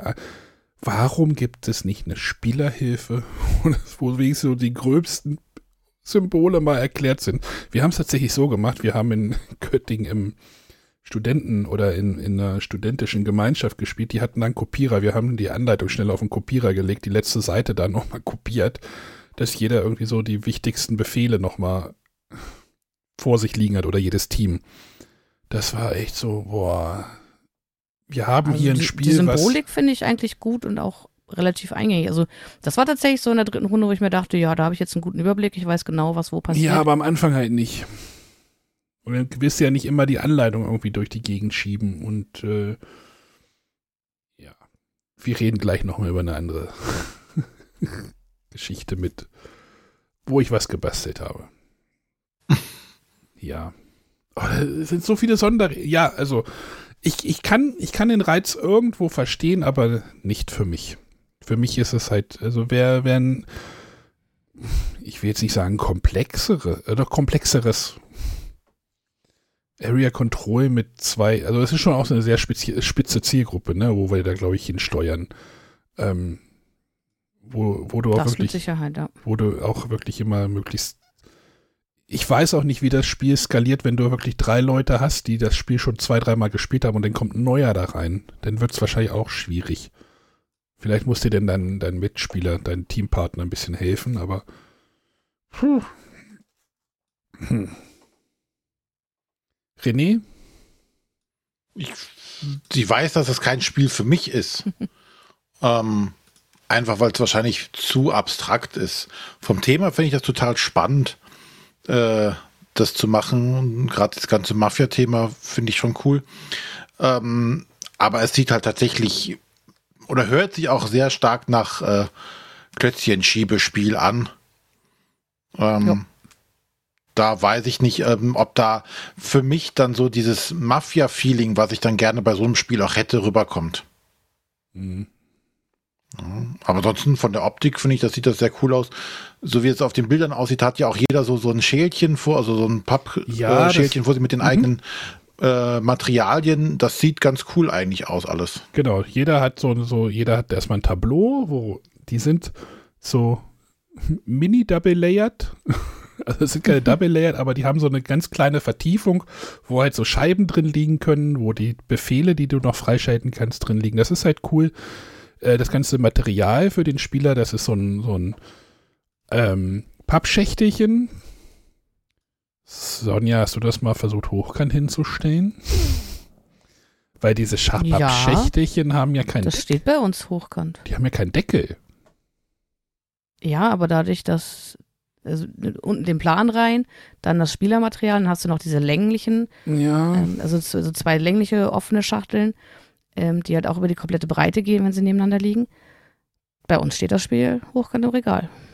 Problemlos. Das, das ist schon, ist schon ganz nett, also, aber hm. trotzdem irgendwie war es nicht meins. Gott, ich habe noch so viele Regeln weggelassen. Du kannst noch irgendwelche Sonderfähigkeiten, wenn du ein Gebiet kontrollierst und ach, Aber ist es vielleicht genau das, hm? das, was wir, wo wir letztes Mal drüber gesprochen haben, ob es komplex ist oder ob es so kleinteilig, so fummelig ist? Weil das klingt jetzt für mich, als wäre das genau dieses, das ist so fummelig. Ja. Es gibt unheimlich viel Sachen, die du beachten musst und Sonderregeln hier. Ja, Ja, das ist, genau. das finde ich mal als, als fummelig, und da würdest du wahrscheinlich sagen, das ist komplex. Ja. Ja, wie gesagt, es gibt zwei verschiedene Aktionen. Einen Kampf abzuhandeln, äh, äh, Arten, einen Kampf abzuhandeln. Äh, es gibt dann halt diese äh, Sonderfähigkeiten, die du kriegen kannst, wenn du eine Region kontrollierst, dann musst du dir dann erstmal überlegen, welche, dann, äh, also da musst du dich halt auch noch absprechen mit deinem Teampartner. Äh, dann kann halt die Autobombe irgendwie zwei Felder weit fahren und nicht, also das ist jetzt eine einfache Regel, aber es gibt nur, ja. Ist zu viel. Zu viel. Es gibt auch, was ich auch spannend fand, Sonja, ich weiß nicht, ob ihr das gesehen habt. Also es gibt halt irgendwie so einen Hauptort Bronte, der liegt ein bisschen zentral. Mhm. Du, es kann am Ende der Part also das Spiel endet, wenn irgendwie, ich weiß nicht, acht Regionen einer hat oder so. Nee, das war, das war auch ganz merkwürdig. Moment. Wenn ein Einer Team, fünf oder ein Team sechs, oder? genau, ein Team sechs oder eine Person fünf Regionen kontrolliert, war das, war das so? Ich meine. Ich, ich suche gerade meine Anleitung nochmal. Beispiel Kampf. Äh, kontrollierst du in der Verwaltung nach der Gefechtsphase mindestens fünf oder ihr als Team zusammen sechs Mandan Mandamenti heißen die, um nochmal den Begriff richtig zu sagen. Äh, dann habt ihr gewonnen. Wenn am Ende der vierten Runde niemand es geschafft hat, äh, wird geguckt, wer mehr hat. Ist dort auch Gleichstand, gewinnt derjenige, der Bront kontrolliert. Also die Hauptstadt. Und das hatte ich bei, bei den Jungs von Meepleporn gehört. Die hatten es halt so, jemand hat halt vorher am Ende der Partie oder kurz vor Ende der Partie einfach mit einer Autobombe die Hauptstadt in leer gemacht. Und dann war halt Bronte leer. Rat mal, was dann passiert. Dann gibt's ein Unentschieden. Ist doch auch schön, ne? Und das Spiel ge- geht nicht eine halbe Stunde. sondern eher so drei, würde ich sagen. Oder Sonja? Ja, auf jeden Fall. Also, weiß ich nicht, dass man dann auch. Es ist halt die Frage, wie häufig das vorkommt. Das kann ich einfach noch nicht beurteilen. Wie gesagt, wir haben nicht, nicht mal zu Ende gespielt. Ähm, werden jetzt noch mal eine Partie äh, dann auch mit komplett richtigen Einsatzregeln der äh, Arbeiter angehen. Ähm, ja, also da hat sich schon einiges getan mit den Gebieten und ist halt die Frage, wie oft es tatsächlich dann auf diesen Tiebreaker ankommt. Hm, ja. Aber also es bietet ja auch super viel Variation. Also du hast ja nur vier Spiele, aber du hast äh, sechs Familien. Hm, Ähm, und die haben ja auch alle ähm, ganz eigene äh, Spielertableaus, also eigene Fähigkeiten, Fertigkeiten und auch die Befehle, die gegeben werden können, unterscheiden sich ja. Ähm, also da hatte ich jetzt auch in der ersten Partie gedacht, oh, das, was der andere kann, das ist aber richtig, richtig stark. Ähm, ja, aber da muss man halt auch sehen, ob die anderen nicht auch äh, coole Fähigkeiten haben, die wir jetzt so noch gar nicht ausprobiert haben. Zum Beispiel äh, gibt es ja auch Schiffe, äh, mit denen man dann auch irgendwie übers Wasser quasi noch äh, in andere Gebiete wieder ziehen kann. Das haben wir ja so gut wie gar nicht genutzt. Also ich glaube, da steckt noch ganz schön viel drin. Und äh, ich habe Bock drauf, das zu entdecken. René, du merkst, wie viele Regeln immer noch dazukommen, ne? Das ist noch nicht fertig. Ja, ähm, finde ich jetzt, aber das finde ich jetzt nicht das, das Schlimme dabei. Also das wird, das, das Regelwerk wird mich jetzt nicht abschrecken. Kommt natürlich darauf später darauf an, ähm, wie, ähm, ja, wie anstrengend ist das. Ne? So, ich, ich mag ja nicht die Spiele, wo du mehrere Züge im Voraus kalkulieren musst. Na, und da ist mir dann egal, ob das ja, kleinteilig oder, oder komplex ist, sondern dieses, äh, ich muss das auch aus dem Bauch heraus spielen können. Und deswegen sind mir die Anzahl der Regeln, wie gesagt, da bin ich äh. Schlimmeres gewohnt. Also ich kann das, wie gesagt, jetzt nur, nur bedingt einschätzen, aber bei uns war es halt schon so, okay, wenn ich jetzt hier den Arbeiter für die Aktion einsetze, dann sind da weniger, dann ist es günstiger, dieses Gebiet komplett zu räumen und damit halt diese starke Aktion zu machen. Und also wir haben da schon in die Richtung gedacht, okay, wenn ich das jetzt mache, dann kann der nächste Spieler das machen, das will ich aber vermeiden. Auf der anderen Seite kommt danach ja mein Teampartner dran, also ähm, Vielleicht räumt das ja doch nicht näher, dann kann mein Teampartner das wieder frei. Also ja, das, das sind da auch viele spannende Mechanismen drin. Das will ich dem ja gar nicht. Und das war halt das, worauf ich neugierig war. Nur es war dann mir dann doch dann dies noch und das und dies und das und ja. Ja, Also, ich hatte halt eher das Gefühl, so am Anfang dachte ich auch so, boah, was, was will das Spiel alles von mir? äh, aber ich hatte tatsächlich das Gefühl, ähm, also die Symbolik erklärt sich dann irgendwann ganz von alleine und ich hatte auch das Gefühl, es geht dann ähm, ein bisschen flotter, weil man halt äh, besser drinsteckt. Äh, auf der anderen Seite aber, wie gesagt, auch diese Überlegung so, ah, wenn ich das jetzt mache und, und äh, diese äh, Finesse-Karten, da komme ich, äh, das ist halt echt nicht, nicht mein Ding, weil ich, ja, das liegt mir einfach nicht. Ja, das ist so, das ist so die, also diese, dieser Kampf mit der Finesse-Aktion, das ist so ein Mindgame. Also, das ist zocken und ein bisschen Glück haben und vielleicht den Gegner lesen oder auch nicht oder vielleicht, also, äh, ja. Gut. La Familia. Sonja probiert es nochmal aus. Definitiv. Für Anna war es zu viel. Leider. Wie gesagt, ich wollte das echt gut finden und Area Control immer noch. Und äh, kommen wir auch gleich nochmal zu einem Vertreter, ja, eben nicht. Ähm, Äh, eine kurze Anmerkung vielleicht noch. Äh, mir fällt gerade ein, dass unser Spielmaterial tatsächlich auch in Sipptüten in diesen Beuteln liegt, äh, in diesen Schälchen. Zur Hochgradlagerung. ja, stimmt, da waren Da welche, kann halt nichts ja, rausfallen, weil es halt in Tüten ist. Und dadurch, dass dann diese Schachteln aufeinander liegen. Da frage ich mich dann aber auch, ob das sein muss. So, dann brauchst du auch diese Schälchen nicht, wenn du sowieso alles in Zip. Also das kommt halt ja so. Ne? Mika, Mika, Mika, Mika, Mika. Ja, ja. ja, ja. Das war halt nicht dein Spiel, was du dir erwartet hast. Nee, leider nicht. War die Erwartungshaltung zu hoch. Aber das Cover sieht so geil aus. Ich finde das Cover so geil. Hm. So, La Familia, The Great Mafia War von, ah, ich hoffe, ich spreche das jetzt richtig aus, Maximilian Maria Thiel. Äh, ich habe gerade nochmal geguckt, also der hat halt, wie gesagt, das äh, Magna Storm schon gemacht bei Feuerland. Wann waren das? Vor fünf, sechs Jahren gefühlt. Wahrscheinlich sogar noch leer, länger her. Steht hier unten. Ja, äh, 2018, ja, dann passt das ja. Äh, wo, wo, wie gesagt, dieser, dieser Worker-Placement-Mechanismus schon sehr stark schon entlehnt worden ist, aber das ist ja auch nicht so wild. Aber von dem Spiel halt auch redet auch keiner mehr, ne? Hier sind wir wieder bei der Diskussion, von welchem Spiel redet man noch, das möchte ich jetzt nicht führen. Aber Dann lass doch René jetzt einfach über sein Spiel erzählen. Ja, äh, das dauert jetzt auch nicht ganz so lang wie die anderen beiden Spiele, die wir jetzt hatten. Ähm, und zwar möchte ich einmal über Im Namen des Volkes reden. Äh, ist ein Ermittlerspiel. Ja, nicht. also, es ist kein Escape Room Spiel, es ist kein Deduktionsspiel. Ähm, also deswegen, ich würde es schon eher so in die Richtung Ermittlerspiele schieben, obwohl es das nicht ganz genau trifft. Denn im Namen des Volkes ist, wie der Name schon darauf hindeutet, wir sind die Jury, die über einen Fall, der vor Gericht ist, entscheiden muss. Ähm, das hatten wir damals auf dem Asmodee Press-Event, hatten die das vorgestellt und hatten gesagt, da gibt es drei Fälle und die Fälle, das waren so kleine äh, äh, Kartenschachteln. Das sah tatsächlich sehr übersichtlich aus, vom Material hauptsächlich Karten. Und es sind noch zwei äh, oder drei kleine Umschläge drin und ein faltbarer Spielplan, den aber der gar nicht so wichtig ist. Und fand das total spannend, äh, das Konzept, dass man halt als Jury äh, diesen Fall beurteilen muss und dann sein Urteil am Ende sprechen muss, um dann zu sagen, liegen wir richtig als Jury oder liegen wir nicht Jury. Es hatte vor ein paar Wochen, hatte die äh, Sonja das auch schon gespielt und sagte so, oh, äh, zu zweit hat's, ihr habt zu zweit gespielt, ne? Ja. Da hat's gar nicht funktioniert. So, und äh, jetzt hatten wir vor ein paar Wochen die glückliche Situation, dass hier im Hause auf einmal äh, sechs weitere Erwachsene waren. Oder äh, ja, genau, wir hatten Gäste und dann dachte ich, ach komm, dann spielt das mal. Ähm, meine Frau hatte Arbeitskollegin da, ich habe währenddessen gegrillt und gesagt, kommt, ihr spielt das und ich gucke mir das mal an. Also ich war tatsächlich in der Lage, das mal von außen zu beobachten. Äh, und da habe ich auch gemerkt, das sollte man viel öfters mal machen.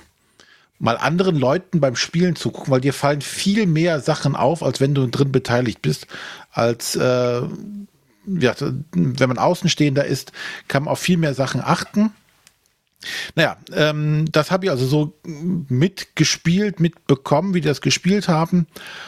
Und es geht im Endeffekt darum, es wird ein Fall offengelegt. Dann gibt es insgesamt zwölf Karten, damit auch zwölf Runden. Und diese Karten werden nacheinander der Reihenfolge entsprechend umgedreht und dann eine gewisse Aktion ausgeführt. In der ersten Runde ist es zum Beispiel, äh, du bist jetzt hier der äh, Jurysprecher, ich wollte schon Redelsführer sagen, und äh, muss jetzt die, Geme die anderen auf das äh, einschwören, dass sie die, die Wahrheit sagen. Ähm, da fingen sie direkt an, tatsächlich, äh, jeder musste diesen Sach, ich schwöre, hier nach bestem Wissen und Gewissen, bla bla bla. Äh, also die Leute haben sich direkt darauf eingelassen, das, das dann zu spielen so ein bisschen. Da fand ich den Anfang fand ich dann super. Und dann geht's halt in Runden weiter, äh, so dass dann der nächste, die Nummer zwei wird umgedreht und dann passiert dann mal weiter was. Und dann, dann wird irgendwann äh, kommen Hinweise, dann wird der Mordfall besprochen und dann gibt's immer wieder Diskussionsrunden, wo diskutiert werden soll.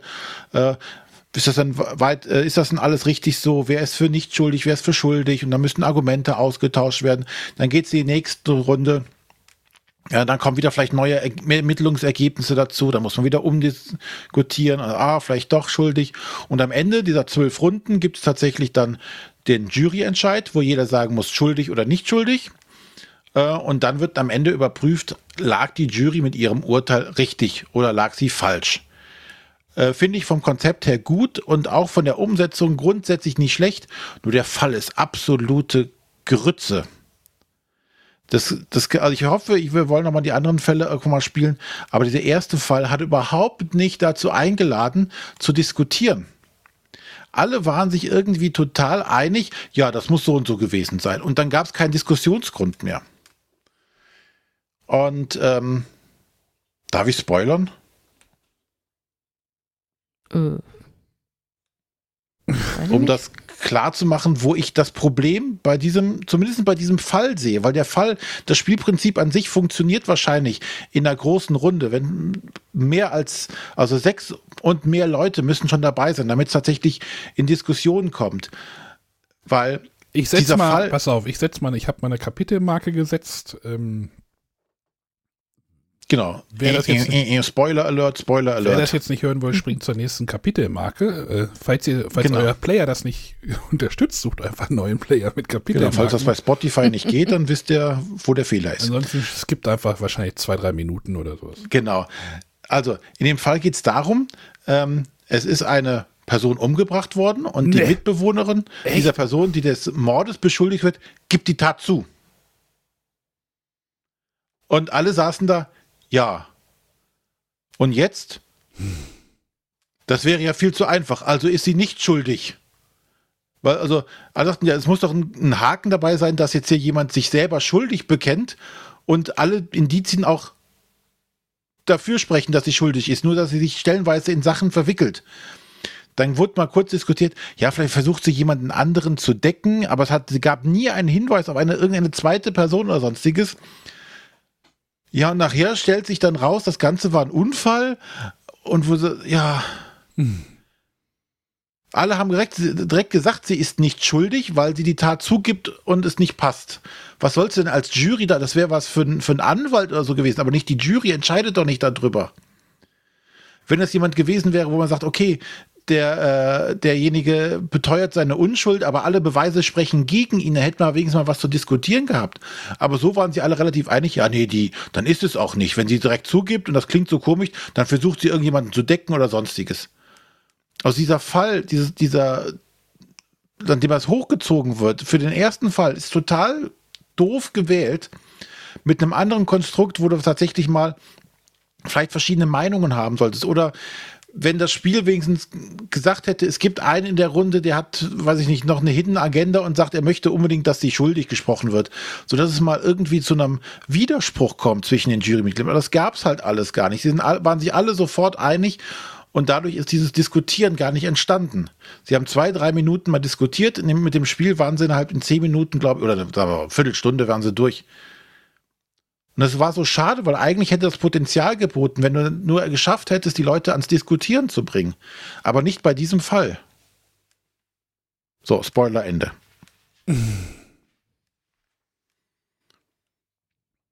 Wie habt ihr diesen Fall empfunden, Sonja? Äh, ganz genauso, tatsächlich.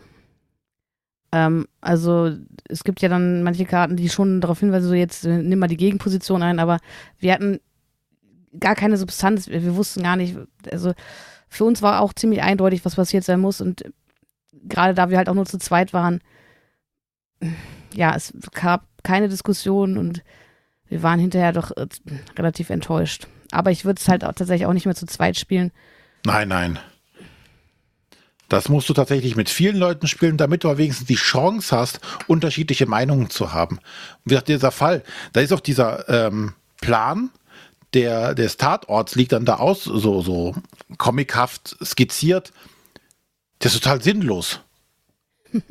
Den brauchst du überhaupt nicht, weil es überhaupt keine, keinen Beweis gibt oder keine, keine Hinweise auf, auf die, die, die tatsächliche Tat oder irgendwelche Sachen, wo du sagst, uh, das sieht aber merkwürdig aus. Nein, es ist allen klar, irgendwas stimmt an der Aussage der Täterin nicht, die sich selbst für schuldig bekennt, dann widerruft sie ihre Aussage und sagt, ich, ich war es doch nicht oder ich habe so gemacht. Das ist der Fall ist. Das war jetzt aber wieder Spoiler, deswegen muss ich jetzt die Kapitelmarke nochmal weiter nach hinten schieben, René. Dann lösch sie einfach. Ich kann, also davon abgesehen, ich kann das, diesen Fall kann ich leider auch keinem empfehlen. Wie gesagt, ich hoffe, wir können die anderen Fälle mal spielen. Vielleicht nehmen wir auch welche mit in Urlaub, dass wir zumindest mal zu, zu viert oder zu fünft oder zu sechst mit den Großen das machen können. Aber so war das. Es musste keiner diskutieren. Es war nicht, es war doof. Obwohl das Spielprinzip gut so ist, sein kann. So, Ende. So. Ende. Werbung Ende. War keine Werbung. War keine Nee, das war keine Werbung. das, glaube ich nicht, dass das irgendwie Werbung dafür war. Wie gesagt, ich äh, möchte das nicht empfehlen. Naja, du, den Fall willst du nicht empfehlen, das Konzept. Den Fall, ne? Das, das Konzept an sich genau. kann funktionieren, wenn die Fälle gut sind und wenn die anderen zwei Fälle genauso bescheiden sind, dann sind die auch Müll. Ja. Weil ich bin Konzept, von dem ganzen Konzept noch nicht so überzeugt. Doch, mit mehreren Leuten ist es tatsächlich gut. Du musst nur gucken, der Fall muss es hergeben, dass unterschiedliche Meinungen entstehen mhm. können. Na? Man muss sagen können, oh, der ist schuldig oder der ist unschuldig. Na? Dieses Gefühl muss erweckt werden. Es gibt, muss Sachen, die dafür sprechen, muss Sachen, die dagegen sprechen geben. So. Und das gab es halt in diesem Fall nicht.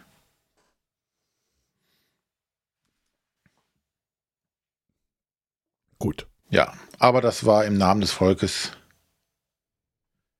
Amen. Amen. Gibt es einen Autor? Gibt es einen Autor? Äh, oh je, jetzt wird's lustig. Editions Finca, äh, Fika. Das hast du aber, glaube ich, nicht richtig ausgesprochen, oder? Aber ich entschuldige mich nicht dafür. Ach so. Ach nee, das war der, der, das war der Publisher. Der Designer ah. ist äh, Celine Peters und Raphael. Peters. Das ist bestimmt eine Französin. Céline Pietré. Pie Die Céline hat das gemacht. Ja. Raphael. Und der Raphael. Van Lemputten. Genau. Belgier. Dann sind das bestimmt belgische Staatsbürger. Belgische Waffeln. mm. Belgische Waffeln finde ich eigentlich scheiße, muss ich sagen. Naja. Geil. Ist doch keine Ahnung. Ja. Nee. Von Essen habe ich keine Ahnung. Aber von Whisky habe ich Ahnung. Noch das noch. Ah, okay, machen wir es doch noch. Ich dachte, wir haben schon so eine lange Folge. Ach so. Ähm, aber jetzt hast du angefangen, äh, dann will ich kurz über Distilled sprechen. Ähm, äh, Distilled ist ein Spiel vom Autor Dave Beck und ist bei Giant Rock erschienen über die Spielespiele gefördert werden. Ähm, und erstmal muss ich sagen, dass äh, tatsächlich die äh, Retail-Ausgabe ähm, sehr, sehr tolles Material hat. Also Ach, sag sowas nicht. Große, äh, prall gefüllte Schachtel, äh, tatsächlich mit äh, speziellen äh, Trays, auch so in Form von Whiskyfässern, wo dann das Spielmaterial reinkommt. Ähm, dann gibt es so ganz viele kleine Plättchen, die haben da alle ihren eigenen Platz. Also das Spielmaterial ist schon richtig, richtig cool. Und was wir in dem Spiel tun, ist äh, tatsächlich äh, ja, Spirituosen zu brennen. Ähm, und es gibt erst so eine, so eine Marktphase, da können wir uns neue Karten ähm, zulegen. Zum einen brauchen wir natürlich Zutaten. Ähm, und da brauchen wir äh, zum Beispiel Zucker, Hefe und äh, Wasser, damit wir überhaupt so ein Gebräu zusammenpanschen können. Und ähm, dann haben wir die Möglichkeit, äh, jeder hat so ein großes Spielertableau, wir können Personal einstellen. Ähm, wir haben schon mal eine spezielle Sonderfähigkeit, mit der wir starten. Ähm, wir können ähm, Gebäude oder irgendwelche Gerätschaften anschaffen. Ähm, wir haben auch die Möglichkeit, äh, in unserem Keller äh, Getränke reifen zu lassen. Äh, an jeder Runde haben wir die Möglichkeit, erstmal zu äh, so ein Getränk ähm, zusammenzubrauen. Und dafür brauchen wir eben diese drei Sachen. Beim Zucker habe ich die Möglichkeit, ähm, verschiedene Karten hinzuzulegen, denn, und äh, das ist thematisch ganz gut umgesetzt, ich mische diese Karten zusammen und tatsächlich ist ähm, ja auch so bei diesem äh, Prozess der Gärung erstmal, dass das erste bisschen ist ungenießbar, kommt weg, der letzte Schluck kommt weg und entsprechend kommt die oberste und die unterste Karte raus. Äh, das heißt, ich weiß am Ende nicht, was übrig bleibt. Es ähm, kommt für jede Zuckerkarte noch eine Alkoholkarte rein, ähm, aber am Ende ist tatsächlich nur entscheidend, ähm, welche Zucker drin geblieben ist. Und entsprechend kann ich dann schauen, was für ein Getränk ich hergestellt habe. Und das kann ich dann entweder sofort verkaufen, manche muss ich sofort verkaufen, andere kann ich eben in meinem Keller reifen lassen. Beim Reifungsprozess bekommen die noch einen speziellen ähm, einen Geschmack. Und das kann auch ganz unterschiedliche sein. Ähm, das sehe ich dann tatsächlich erst, wenn ich es am Ende auflöse, weil ich es verkaufen will. Ähm, und das ist alles irgendwie von äh, äh, ja, Schweißfüßen äh, bis zum äh, zur Geburtstagstorte kann da irgendwie alles dabei sein. Ähm, und das äh, ja, macht tatsächlich Spaß, hat einen gewissen Glücksfaktor ähm, der aber sich thematisch anfühlt. Und ähm, ich bin da noch äh, gespannt zu entdecken, was äh, das Spiel noch an Möglichkeiten bietet. Ähm, wie gesagt, man sucht sich vor zu Beginn so einen Charakter aus, der hat ein spezielles Getränk, was er brauen kann, kriegt dafür eine spezielle Zutat. Dann habe ich ähm, jedes Mal, wenn ich es ähm, verkaufe oder jedes Mal, wenn ich ein Getränk herstelle, äh, nehme ich mir ein passendes Label dazu, je nachdem, was ich da äh, gebraut habe. Und äh, wenn ich es verkaufe, kann ich mit diesem Label irgendwelche ähm, Boni freischalten. Ähm, ja, und so versuche ich halt dann über, ähm, ich glaube, sieben Runden Punkte zu sammeln. Muss ein bisschen mit dem Geld haushalten, damit neues Geld reinkommt, damit ich auch wieder neue Karten kaufen kann. Äh, wenn ich was einlagere und nichts verkaufe, kann ich auch ein Whisky-Tasting anbieten. Dann kann ich ein paar Siegpunkte abgeben, um dafür Geld zu erhalten. Also es fühlt sich thematisch sehr cool an. Und ähm, wir haben jetzt ähm, eine Partie zu zweit und zu dritt hinter uns. Äh, man hat Spielmaterial für bis zu fünf Spieler. Aber tatsächlich habe ich mir in der Partie zu dritt gedacht, hm, ob ich das wirklich zu fünf spielen will. Ich würde es vielleicht mal ausprobieren. Ähm, aber ich, wahrscheinlich ist so drei bis vier ähm, die, die bessere Spielerzahl. Aber das wird sich erst noch zeigen. Hm. Warum muss ich die ganze Zeit an Wittigkeitscher denken? Wenn man da auch Alkohol produziert. auch produziert. Aber es ist auch so, so, du kannst den Wein einlagern und dann kannst du ihn verbessern und dann kannst du noch dies machen und das machen. Aber ähm, ich glaube, da wäre ich auch neugierig mal auf das Spiel. Also da, da, das ist wahrscheinlich eher, dass ich das spiele wie Turing Machine. Obwohl die, okay, die Latte liegt natürlich jetzt nicht sehr hoch, aber ähm, ich finde halt auch gerade dieses, okay, ich brauche mir jetzt was zusammen und dann nehme ich die oberste und die unterste, also den, wie heißt das, Angel Share und den First Drop oder sowas, äh, mhm. nehme ich halt weg und das, das finde ich irgendwie, finde ich cool und weiß man halt nicht genau, was bei rauskommt und ich glaube, das Spiel ist, äh, kriegt auch gerade eine ganz gute Presse. Gucke ich gerade mal, ah, sieht nicht so komplex aus für, für den Ahne. Ja, tatsächlich das ist es. Also, wie gesagt, bis zu fünf Spieler und ich finde, es ist auch ähm, ja gar nicht so komplex. Wie gesagt, hat auch einen gewissen Glücksanteil, den vielleicht den einen oder anderen durchaus stören kann. Ähm, mich stört er halt nicht, weil es einfach thematisch so gut passt. Hm. Und daher finde ich es einfach ähm, akzeptabel. Ähm, dann hat man noch, was ich so gar nicht erwähnt hat, äh, man braucht natürlich äh, ein Fass, um das äh, Getränk herzustellen und man muss es in der Flasche abfüllen. Und auch da, also es sind einfach äh, also diese Karten, also das ist nicht nur beim Geschmack, sondern auch äh, von den Flaschen her, was hatte ich letztens? Äh, ich hatte irgendwie ein Einwegglas, da habe ich kein Geld für gekriegt. Ach, Oder nicht, ich, ich habe ich hab ganz viel Geld dafür bekommen, weil ich es schnell verkaufen konnte, aber ich habe keine Siegpunkte bekommen. Ähm, weil es halt äh, ja einfach nicht erstrebenswert ist, sein äh, Getränk da in so einem Einmachglas ähm, zu veräußern. nicht? Ähm, ja, aber das, äh, ja, also das ganze Spiel finde ich äh, wunderschön gestaltet und ähm, ja, interessante Karten. Dann gibt es auch so Auszeichnungen, dass man auch in, in jeder Runde vielleicht ein, ein andere Ziele noch hat. Also, das hatten wir letztes Mal, dass man ein Getränk haben möchte, wo äh, sechs Alkoholkarten drin sind, was auch gar nicht so einfach ist. Wie gesagt, ich brauche Zuckerkarten, um Alkohol reinzubekommen, wenn ich nicht irgendwelche anderen Sonderfähigkeiten habe. Äh, und da muss ich ja immer noch davon ausgehen, dass irgendwas äh, wegkommt. Ähm, ja, dann gibt es halt wirklich interessante äh, spezielle Fähigkeiten durch die Mitarbeiter, die man einstellt, äh, durch seine Anschaffungen. Ähm, einfach, dass sie kleine Regeldetails irgendwie ein bisschen aushebeln. Ähm, ja, und so kann man da schon ähm, schöne Zeit mit verbringen. Ja, ist halt auch Ja, so ein, ja, Hm? klar, man könnte jetzt sagen, oh, Alkohol glorifiziert und bla und blub, aber irgendwie ist es auch so ein Wohlfühlthema, ne? Ja, Gefahrenes Alkohol. Also, ne? ja. Naja, wenn man sagt, man steht dem Kolonialismus irgendwie ein bisschen kritisch gegenüber, könnte man auch sagen, ja, wieso müssen wir hier irgendwie Spiele haben, wo man Alkohol produziert? Das ist halt auch, kann halt auch gefährlich sein. Wobei, also das sehe ich Ja. tatsächlich, ist ja eher so hochwertiger Alkohol, da denke ich halt eher an so ein Whisky-Tasting. Du wo hast halt das gerade im einen kleinen Einmachglas Schluck. verkauft. Ja, Aber da wird doch bestimmt bei Pegasus jemand traurig sein, dass sie das Spiel nicht rausgebracht haben, oder? Wieso? möglich. Es gibt doch einen bekennenden Whisky-Kenner bei Pegasus, der jedes Mal bei einer Pressevorführung auch ein Whisky-Tasting danach noch macht. Ach So. Der Peter oder wer? Genau. Ich bin bei Pegasus meistens nicht dabei, die, weil die immer freitags irgendwie ihre Termine haben. Äh, okay. Ja. Ja, mich macht es tatsächlich neugierig. Irgendwann komme ich da auch mal zum Spielen. So, Arne, bevor du deinen langen Turn jetzt noch hast, Sonja hat gar nicht die Autoren genannt. Dave Beck hatte ich am Anfang gesagt, Ach bin so. ich der Meinung.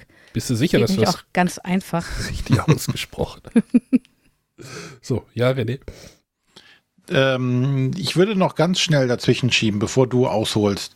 Ähm, wir hatten ja die letzten Male auch ein bisschen auch über, über Sleeves und sonstiges äh, geredet. Und ich hatte ja gesagt, na, ich mag ja mehr so die matten Sachen, weil wegen Spiegelung und so. Da hatte der, der äh, Raoul ja in den Chat geschrieben, ja, es gibt hier äh, auch von Docs Magic, weil günstiger, gibt's äh, entsprechende Met-Sleeves, die da steht nur nicht Premium drauf. Ansonsten sind die genauso wie die Premium. Hast du die jetzt bestellt? Nein, ich wollte nur noch mal darüber reden. Natürlich habe ich sie bestellt. Ich habe schon geschrieben, Nachtrag zu den Sleeve Style 2. Nach Nachtrag. Nach Nachtrag. Äh, ja, ich habe sie bestellt und habe sie getestet. Ja, sie ähm, sind tatsächlich äh, matt.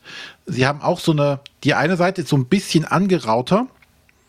Ähm, fühlt sich ganz angenehm an vom Gripper. Die Vorderseite ist dann glatt, aber halt matt. Äh, das, das, das Raue auf der Rückseite ist ein bisschen störend bei Karten, die so zweiseitig benutzt werden können.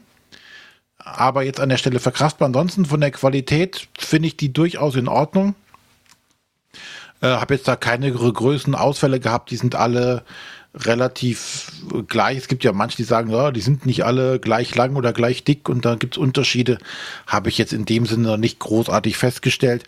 Das Einzige, was ich halt merke, ist, dass die Stapel sehr instabil werden, wenn du so 30 Karten aufeinander hast. Du musst dir so einen Halter dafür drucken. Ja, das habe ich doch schon gesagt, das habe ich ja. Da wollte ich nochmal darauf hinweisen, dass ich ja so einen Halter habe, wie sie zum Beispiel bei Challengers drin sind. Sprich, äh, direkt mit Ablagefach. Ähm, ja, und damit äh, kann man dann die Karten entsprechend auch gut hochstapeln, sodass der, der Stapel nicht umkippt. Vielleicht legt sich das noch, wenn man da mit ein bisschen äh, die öfters mal angrabbelt, die ganzen Karten. Aber aktuell geht das Ich hatte, ganz jetzt, gut. ich hatte jetzt tatsächlich eine Sleeve, Sleeves-Krise und habe gedacht, Den ganzen Scheiß schmeiß ich alles raus. Oh ja. War ja mal wieder an der Zeit, oder? Bin schon wieder in der Phase. Geht schon. Ja. Geht schon wieder los, ne? Ich habe das Mantis nämlich endsleeved. Ich dachte, was zur Hölle tue ich hier eigentlich?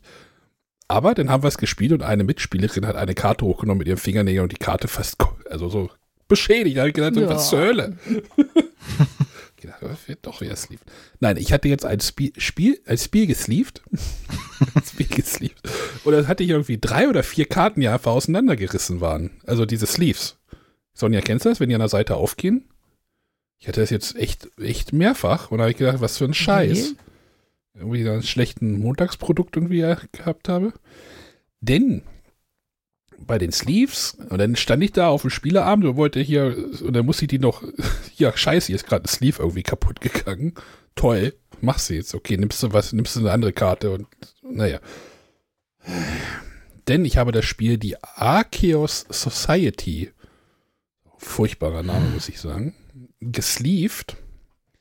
Arceus Society, da habe ich ja irgendwann mal drüber geredet. Das ist ja mehr oder weniger ein hm, Nachfolger. Hm. Es ist quasi Ethnos 2.0. Ethnos ist ja das Spiel, was ich immer sehr hoch halte, äh, was halt dieses Cover-Problem hat, aber ich den Mechanismus von dem Spiel mag. Denn äh, ja, da sind wir wieder beim Area Control, aber eigentlich ist es gar kein Area Control äh, bei dem Ethnos. Äh, du setzt ja irgendwie, bei Ethnos hast du Karten und möchtest halt äh, Gruppen ausspielen und die können dann halt in Gebiete rein und da legst du halt einfach eine Scheibe rein. Wenn du noch eine weitere Scheibe, du möchtest immer mehr Scheiben drin haben wie die anderen. Es macht aber gar nichts, in welcher Region man ist. Klar, es gibt dafür unterschiedliche Punkte, aber du gehst nicht von der Region 1 zur Region 2 irgendwie und ziehst da irgendwie Karten, das, äh, deine Truppen irgendwie hin und her. Das passiert gar nicht. Denn Arceus Society ist jetzt äh, das ganze Spiel mit einem äh, Entdecker-Indiana Jones-Thema versehen. Also die haben das komplett jetzt umgekrempelt, aber das ganze Spiel zu 80% gleich gelassen. Das Einzige, was sie halt verändert haben, es gibt keine Karte mehr. Sondern sie haben jetzt, sie haben jetzt sechs Leisten eingeführt. Habe ich gedacht, oh, sechs Leisten? So sieht aber irgendwie hm, wenig. Dann habe ich bei äh, Ethnos nochmal geguckt. Rat mal, wie viele Gebiete es bei dem Ethnos gab. Genau sechs. es ist wirklich, sie haben halt einfach diese Leisten äh, verändert, also nicht verändert, sondern halt einfach äh, die Karte durch Leisten ersetzt. Denn der ganze Mechanismus, der ganze Spielmechanismus mit den, mit den Karten ist genau das gleiche. Du hast äh, in, der, in, dem, in der Schachtel sind äh, zwölf verschiedene Fraktionen, nenne ich sie. Na, Fraktion ist jetzt bei Society vielleicht äh, mh, Gruppen, Personen. Personen. Also da gibt es halt Studenten, Botaniker, äh, Piloten oder nee, Pilotinnen. Es ist tatsächlich 50-50 Frauen und Männer. Also ähm, die, die Fraktion. Professorinnen, Ärzte, Linguistinnen und, und so weiter. Also, und der Witz ist halt, die Effekte, die diese Karten oder diese, diese Personen haben, sind e- exakt die gleichen Effekte, die die Fraktionen bei Ethnos haben. Die machen genau das Gleiche. Also bei den, ähm, äh, beim Ethnos gab es zum Beispiel die Halblinge. Von den Halblingen gab es doppelt so viele Karten wie von den ganzen anderen Fraktionen. Hier es, sind es die Studenten. Von denen gibt es doppelt so viele wie von allen anderen. Die haben aber die Eigenschaft, ähm, denn es geht halt vor, darum, auf diesen Leisten natürlich vorwärts zu kommen. Aber mit, wenn du halt Studenten als Gruppe ausspielst, äh, können die kein Auto fahren und gehen halt auf keiner Leiste hoch, sondern es gibt halt während des Spiels, genau wie bei dem Ethnos auch, darum halt äh, vorwärts zu kommen, den ganzen Stapel durchzuspielen. Dann gibt es zwei, am Ende des, des Jahres heißt das jetzt hier, äh, gibt es zwei verschiedene Arten von Wertungen. Wie viele, wie viele Gruppen hast du vor dir liegen und wie groß sind diese Gruppen? Je, je größer die Gruppen, desto mehr Punkte. Und wie weit ist deine Figur auf den Leisten oder dein Fahrzeug? Jede Gruppe hat oder jeder Spieler hat so eine Fahrzeug. Fahrzeugmiepel. Äh, wo ist dein Fahrzeug, auf welcher Position der Leiste, kriegst du da die Punkte. Das ist halt die, wie du die Punkte bekommst. Und ähm, und das ist jetzt halt so einer der Unterschiede, den, den jetzt dieses Spiel hat und das ist jetzt dieser, dieser Diskussionspunkt in dieser Community um das Ethnos, weil es gibt tatsächlich so eine kleine Community um das Ethnos. Die einen finden das super, weil es ist auf den, ich sag mal, auf den A-Seiten dieser Tableaus, komme ich gleich nochmal, äh, ist es eigentlich unerheblich, wer jetzt, also wenn du weiter vorne bist, kriegst du mehr Punkte. Aber äh, bei dem Ethnos war es zum Beispiel, wenn du halt äh, der, der wenig, kriegst du halt weniger Punkte, wenn du halt der Zweite bist oder halt gar keine Punkte, wenn du gar nicht in die Wertung bekommst. So kriegst du halt, kriegst du halt Punkte, wenn du halt irgendwie fortgeschritten bist. Das heißt, da gibt es halt auf den A-Seiten weniger Konkurrenzkampf. Da gibt es halt nicht so ein Drücken, sondern ähm, ist halt einfach, schreitest du vorwärts, kriegst du Punkte. Diese Leisten sind auch ein bisschen unterschiedlich, will ich jetzt nicht drauf eingehen. Also es gibt halt welche, wo es schneller vorwärts geht, da wird es aber auch schwieriger, äh, vorwärts zu rücken. Nee, es geht schneller, dann ist es leichter, da vorwärts zu gehen, aber es gibt halt auch welche, wo halt nur wenige Schritte drauf sind, da ist es aber unglaublich schwer vorwärts zu kommen, dafür gibt es dann auch mehr Punkte. So, so sind diese Leisten auf den A-Seiten erstmal so ein bisschen ausbalanciert. Das, das ist jetzt, ist jetzt nichts Wildes. Was ich aber halt gemerkt habe, ist wieder, wie unglaublich geil schnell dieses Spiel funktioniert. Denn dieses Spiel funktioniert halt so, wenn du dran bist, ziehst du entweder eine Karte von einem Markt oder vom Stapel oder du spielst eine Gruppe aus. Mehr machst du nicht. Und das ist das, das ist das Geile, was ich äh, immer noch komplett abfeiere. Ähm, der Kniff ist halt genauso wie beim Ethnos, wenn du was ausspielst, also deine Gruppe ausspielst, diese Gruppen können halt bestehen aus gleicher Farbe oder gleiche Personenart. So ist, so ist der, der, äh, die Regel. Und die vorderste Person, die du hast, bestimmt halt die Ak äh, Sonderaktion, die du bekommen kannst. Und wie gesagt, das ist halt, wer das Ethnos gespielt hat, kriegt das sofort drauf. Ähm, und das ist halt dieses super Schnelle in diesem Spiel, was ich wieder komplett, komplett super fand. Sie haben es sogar noch ein bisschen beschleunigt und das für ich noch viel geiler. Die Regel könntest du als Hausregel auch beim Ethnos einführen, denn erstmal spielst du was, Entschuldigung, spielst du was aus, musst du alle anderen Karten, die du nicht ausgespielt hast, mit in den Markt legen.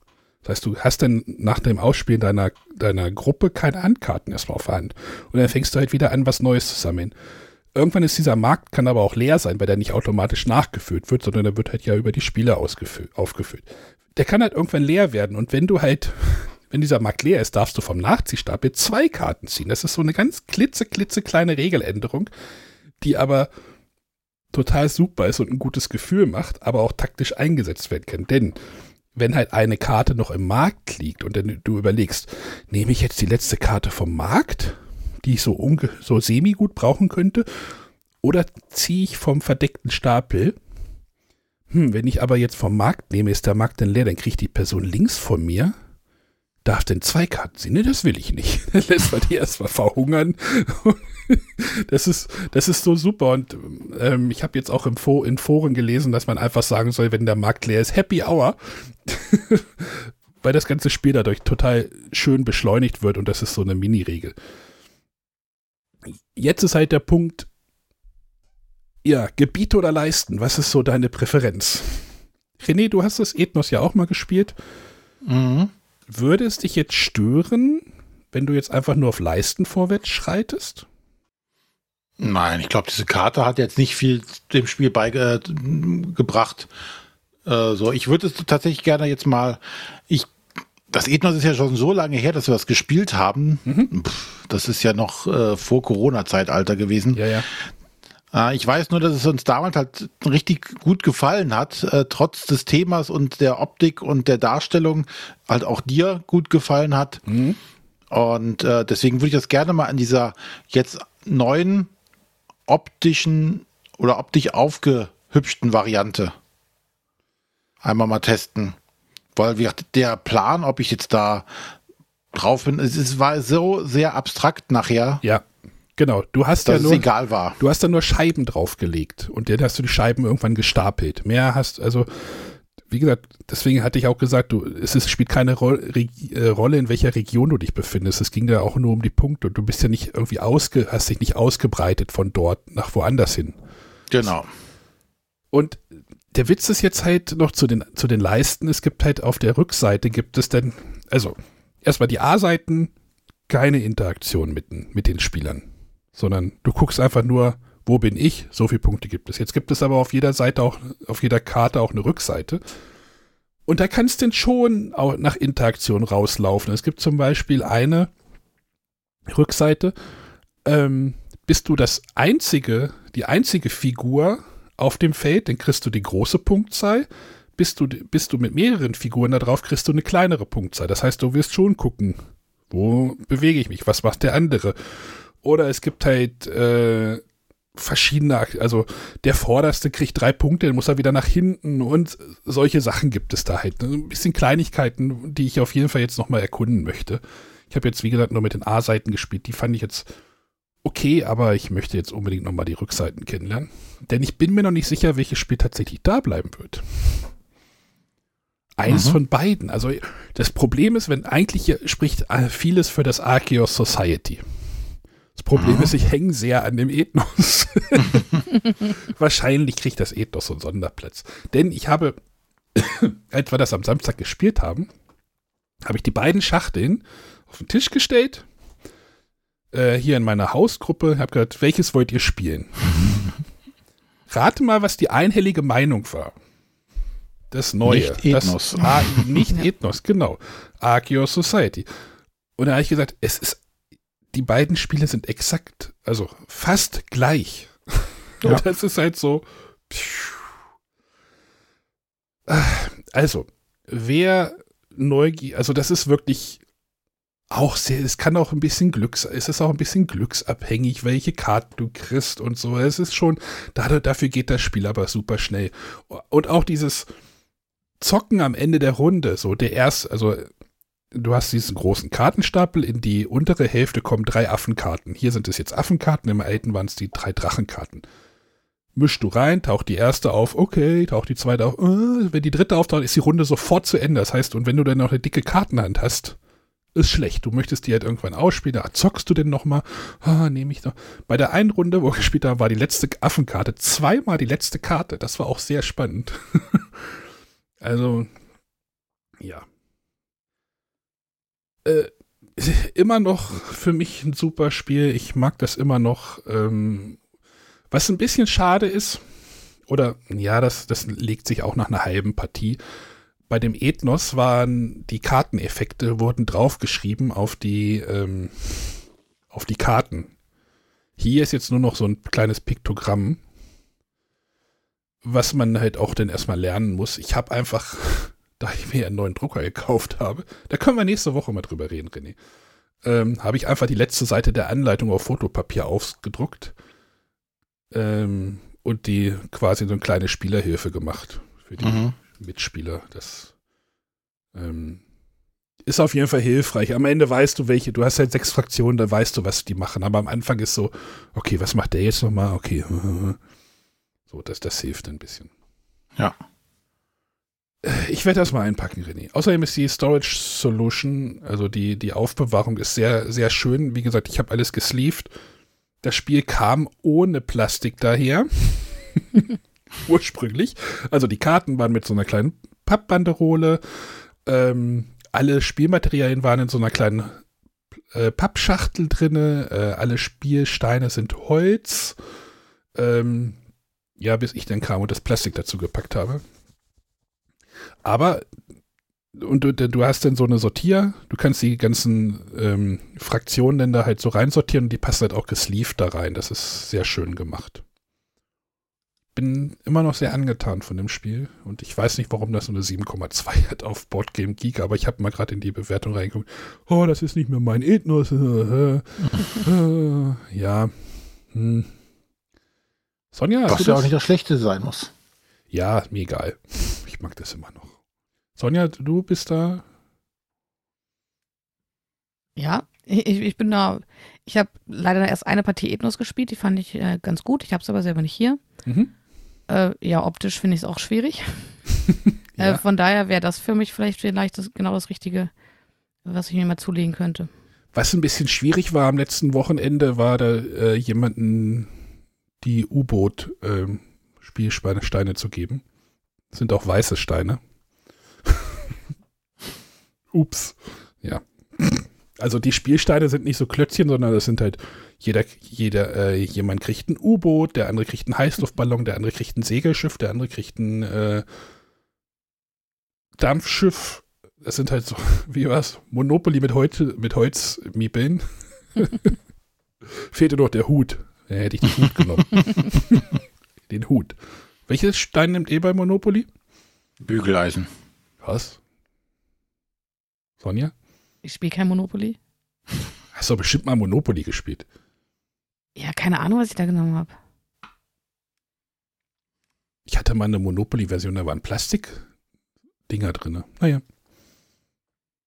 Ich habe tatsächlich hauptsächlich die Europa-Version gespielt und da sind, glaube ich, äh, europäische Gebäude. Wir hatten damals die Deluxe-Version hier zu Hause, wo das so, so beflockt war, dass es so samtig anfühlte, die ganzen, äh, wo das Geld reinlegen kannst, wo die Karten drin liegen. Mhm. Die feinen Herren. Bestimmt Ja. viel, viel Geld wert mittlerweile. Ja, das hat es nicht überlebt, das Spiel. Also nicht bösartig nicht überlebt, aber wie man das als Kind das dann irgendwann mal beim Onkel oder so entdeckt und dann das Geld wird ja dann für alles Nötige äh, Mögliche eingesetzt, um damit zu spielen. Nicht nur bei Monopoly. Bei, beim Postspiel. Ja, bei allem. Beim Bankraub. Punkraum. So seid ihr drauf. Ja. Gut, das war Ar Arceus Society von hm, Paolo Mori. Ich hoffe, ich habe das richtig ausgesprochen. Space Cowboys auch. Ja. Gibt auch ein schönes Designer-Diary auf Boardgame Geek. Habe ich mir tatsächlich auch durchgelesen, wie es dazu gekommen ist. Zu der neuen Version oder? ja, ja, zu der neuen Version. Mhm.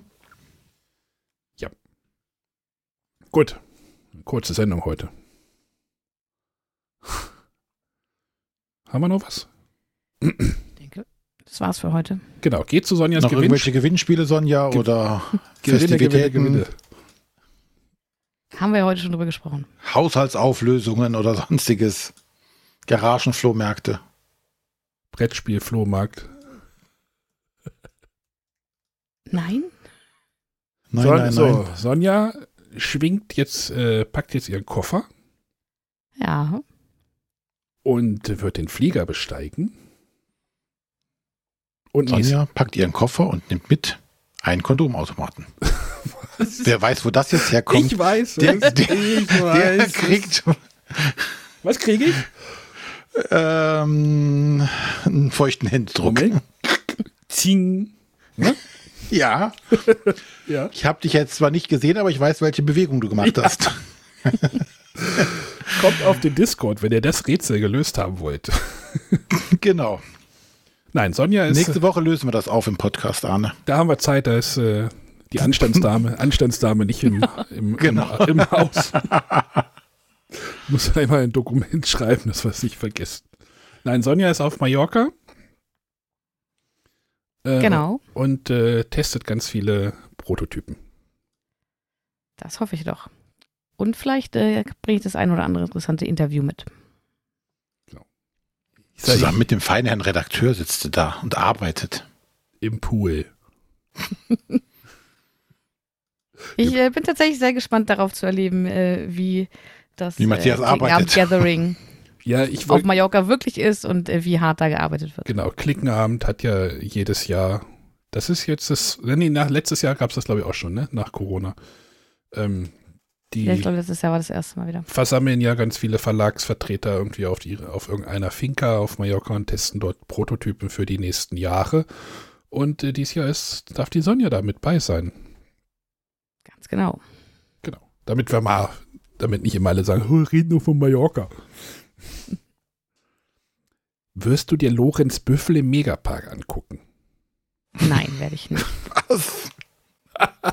Das möchte ich nicht wissen, oder? Kennst du nicht Lorenz Büffel?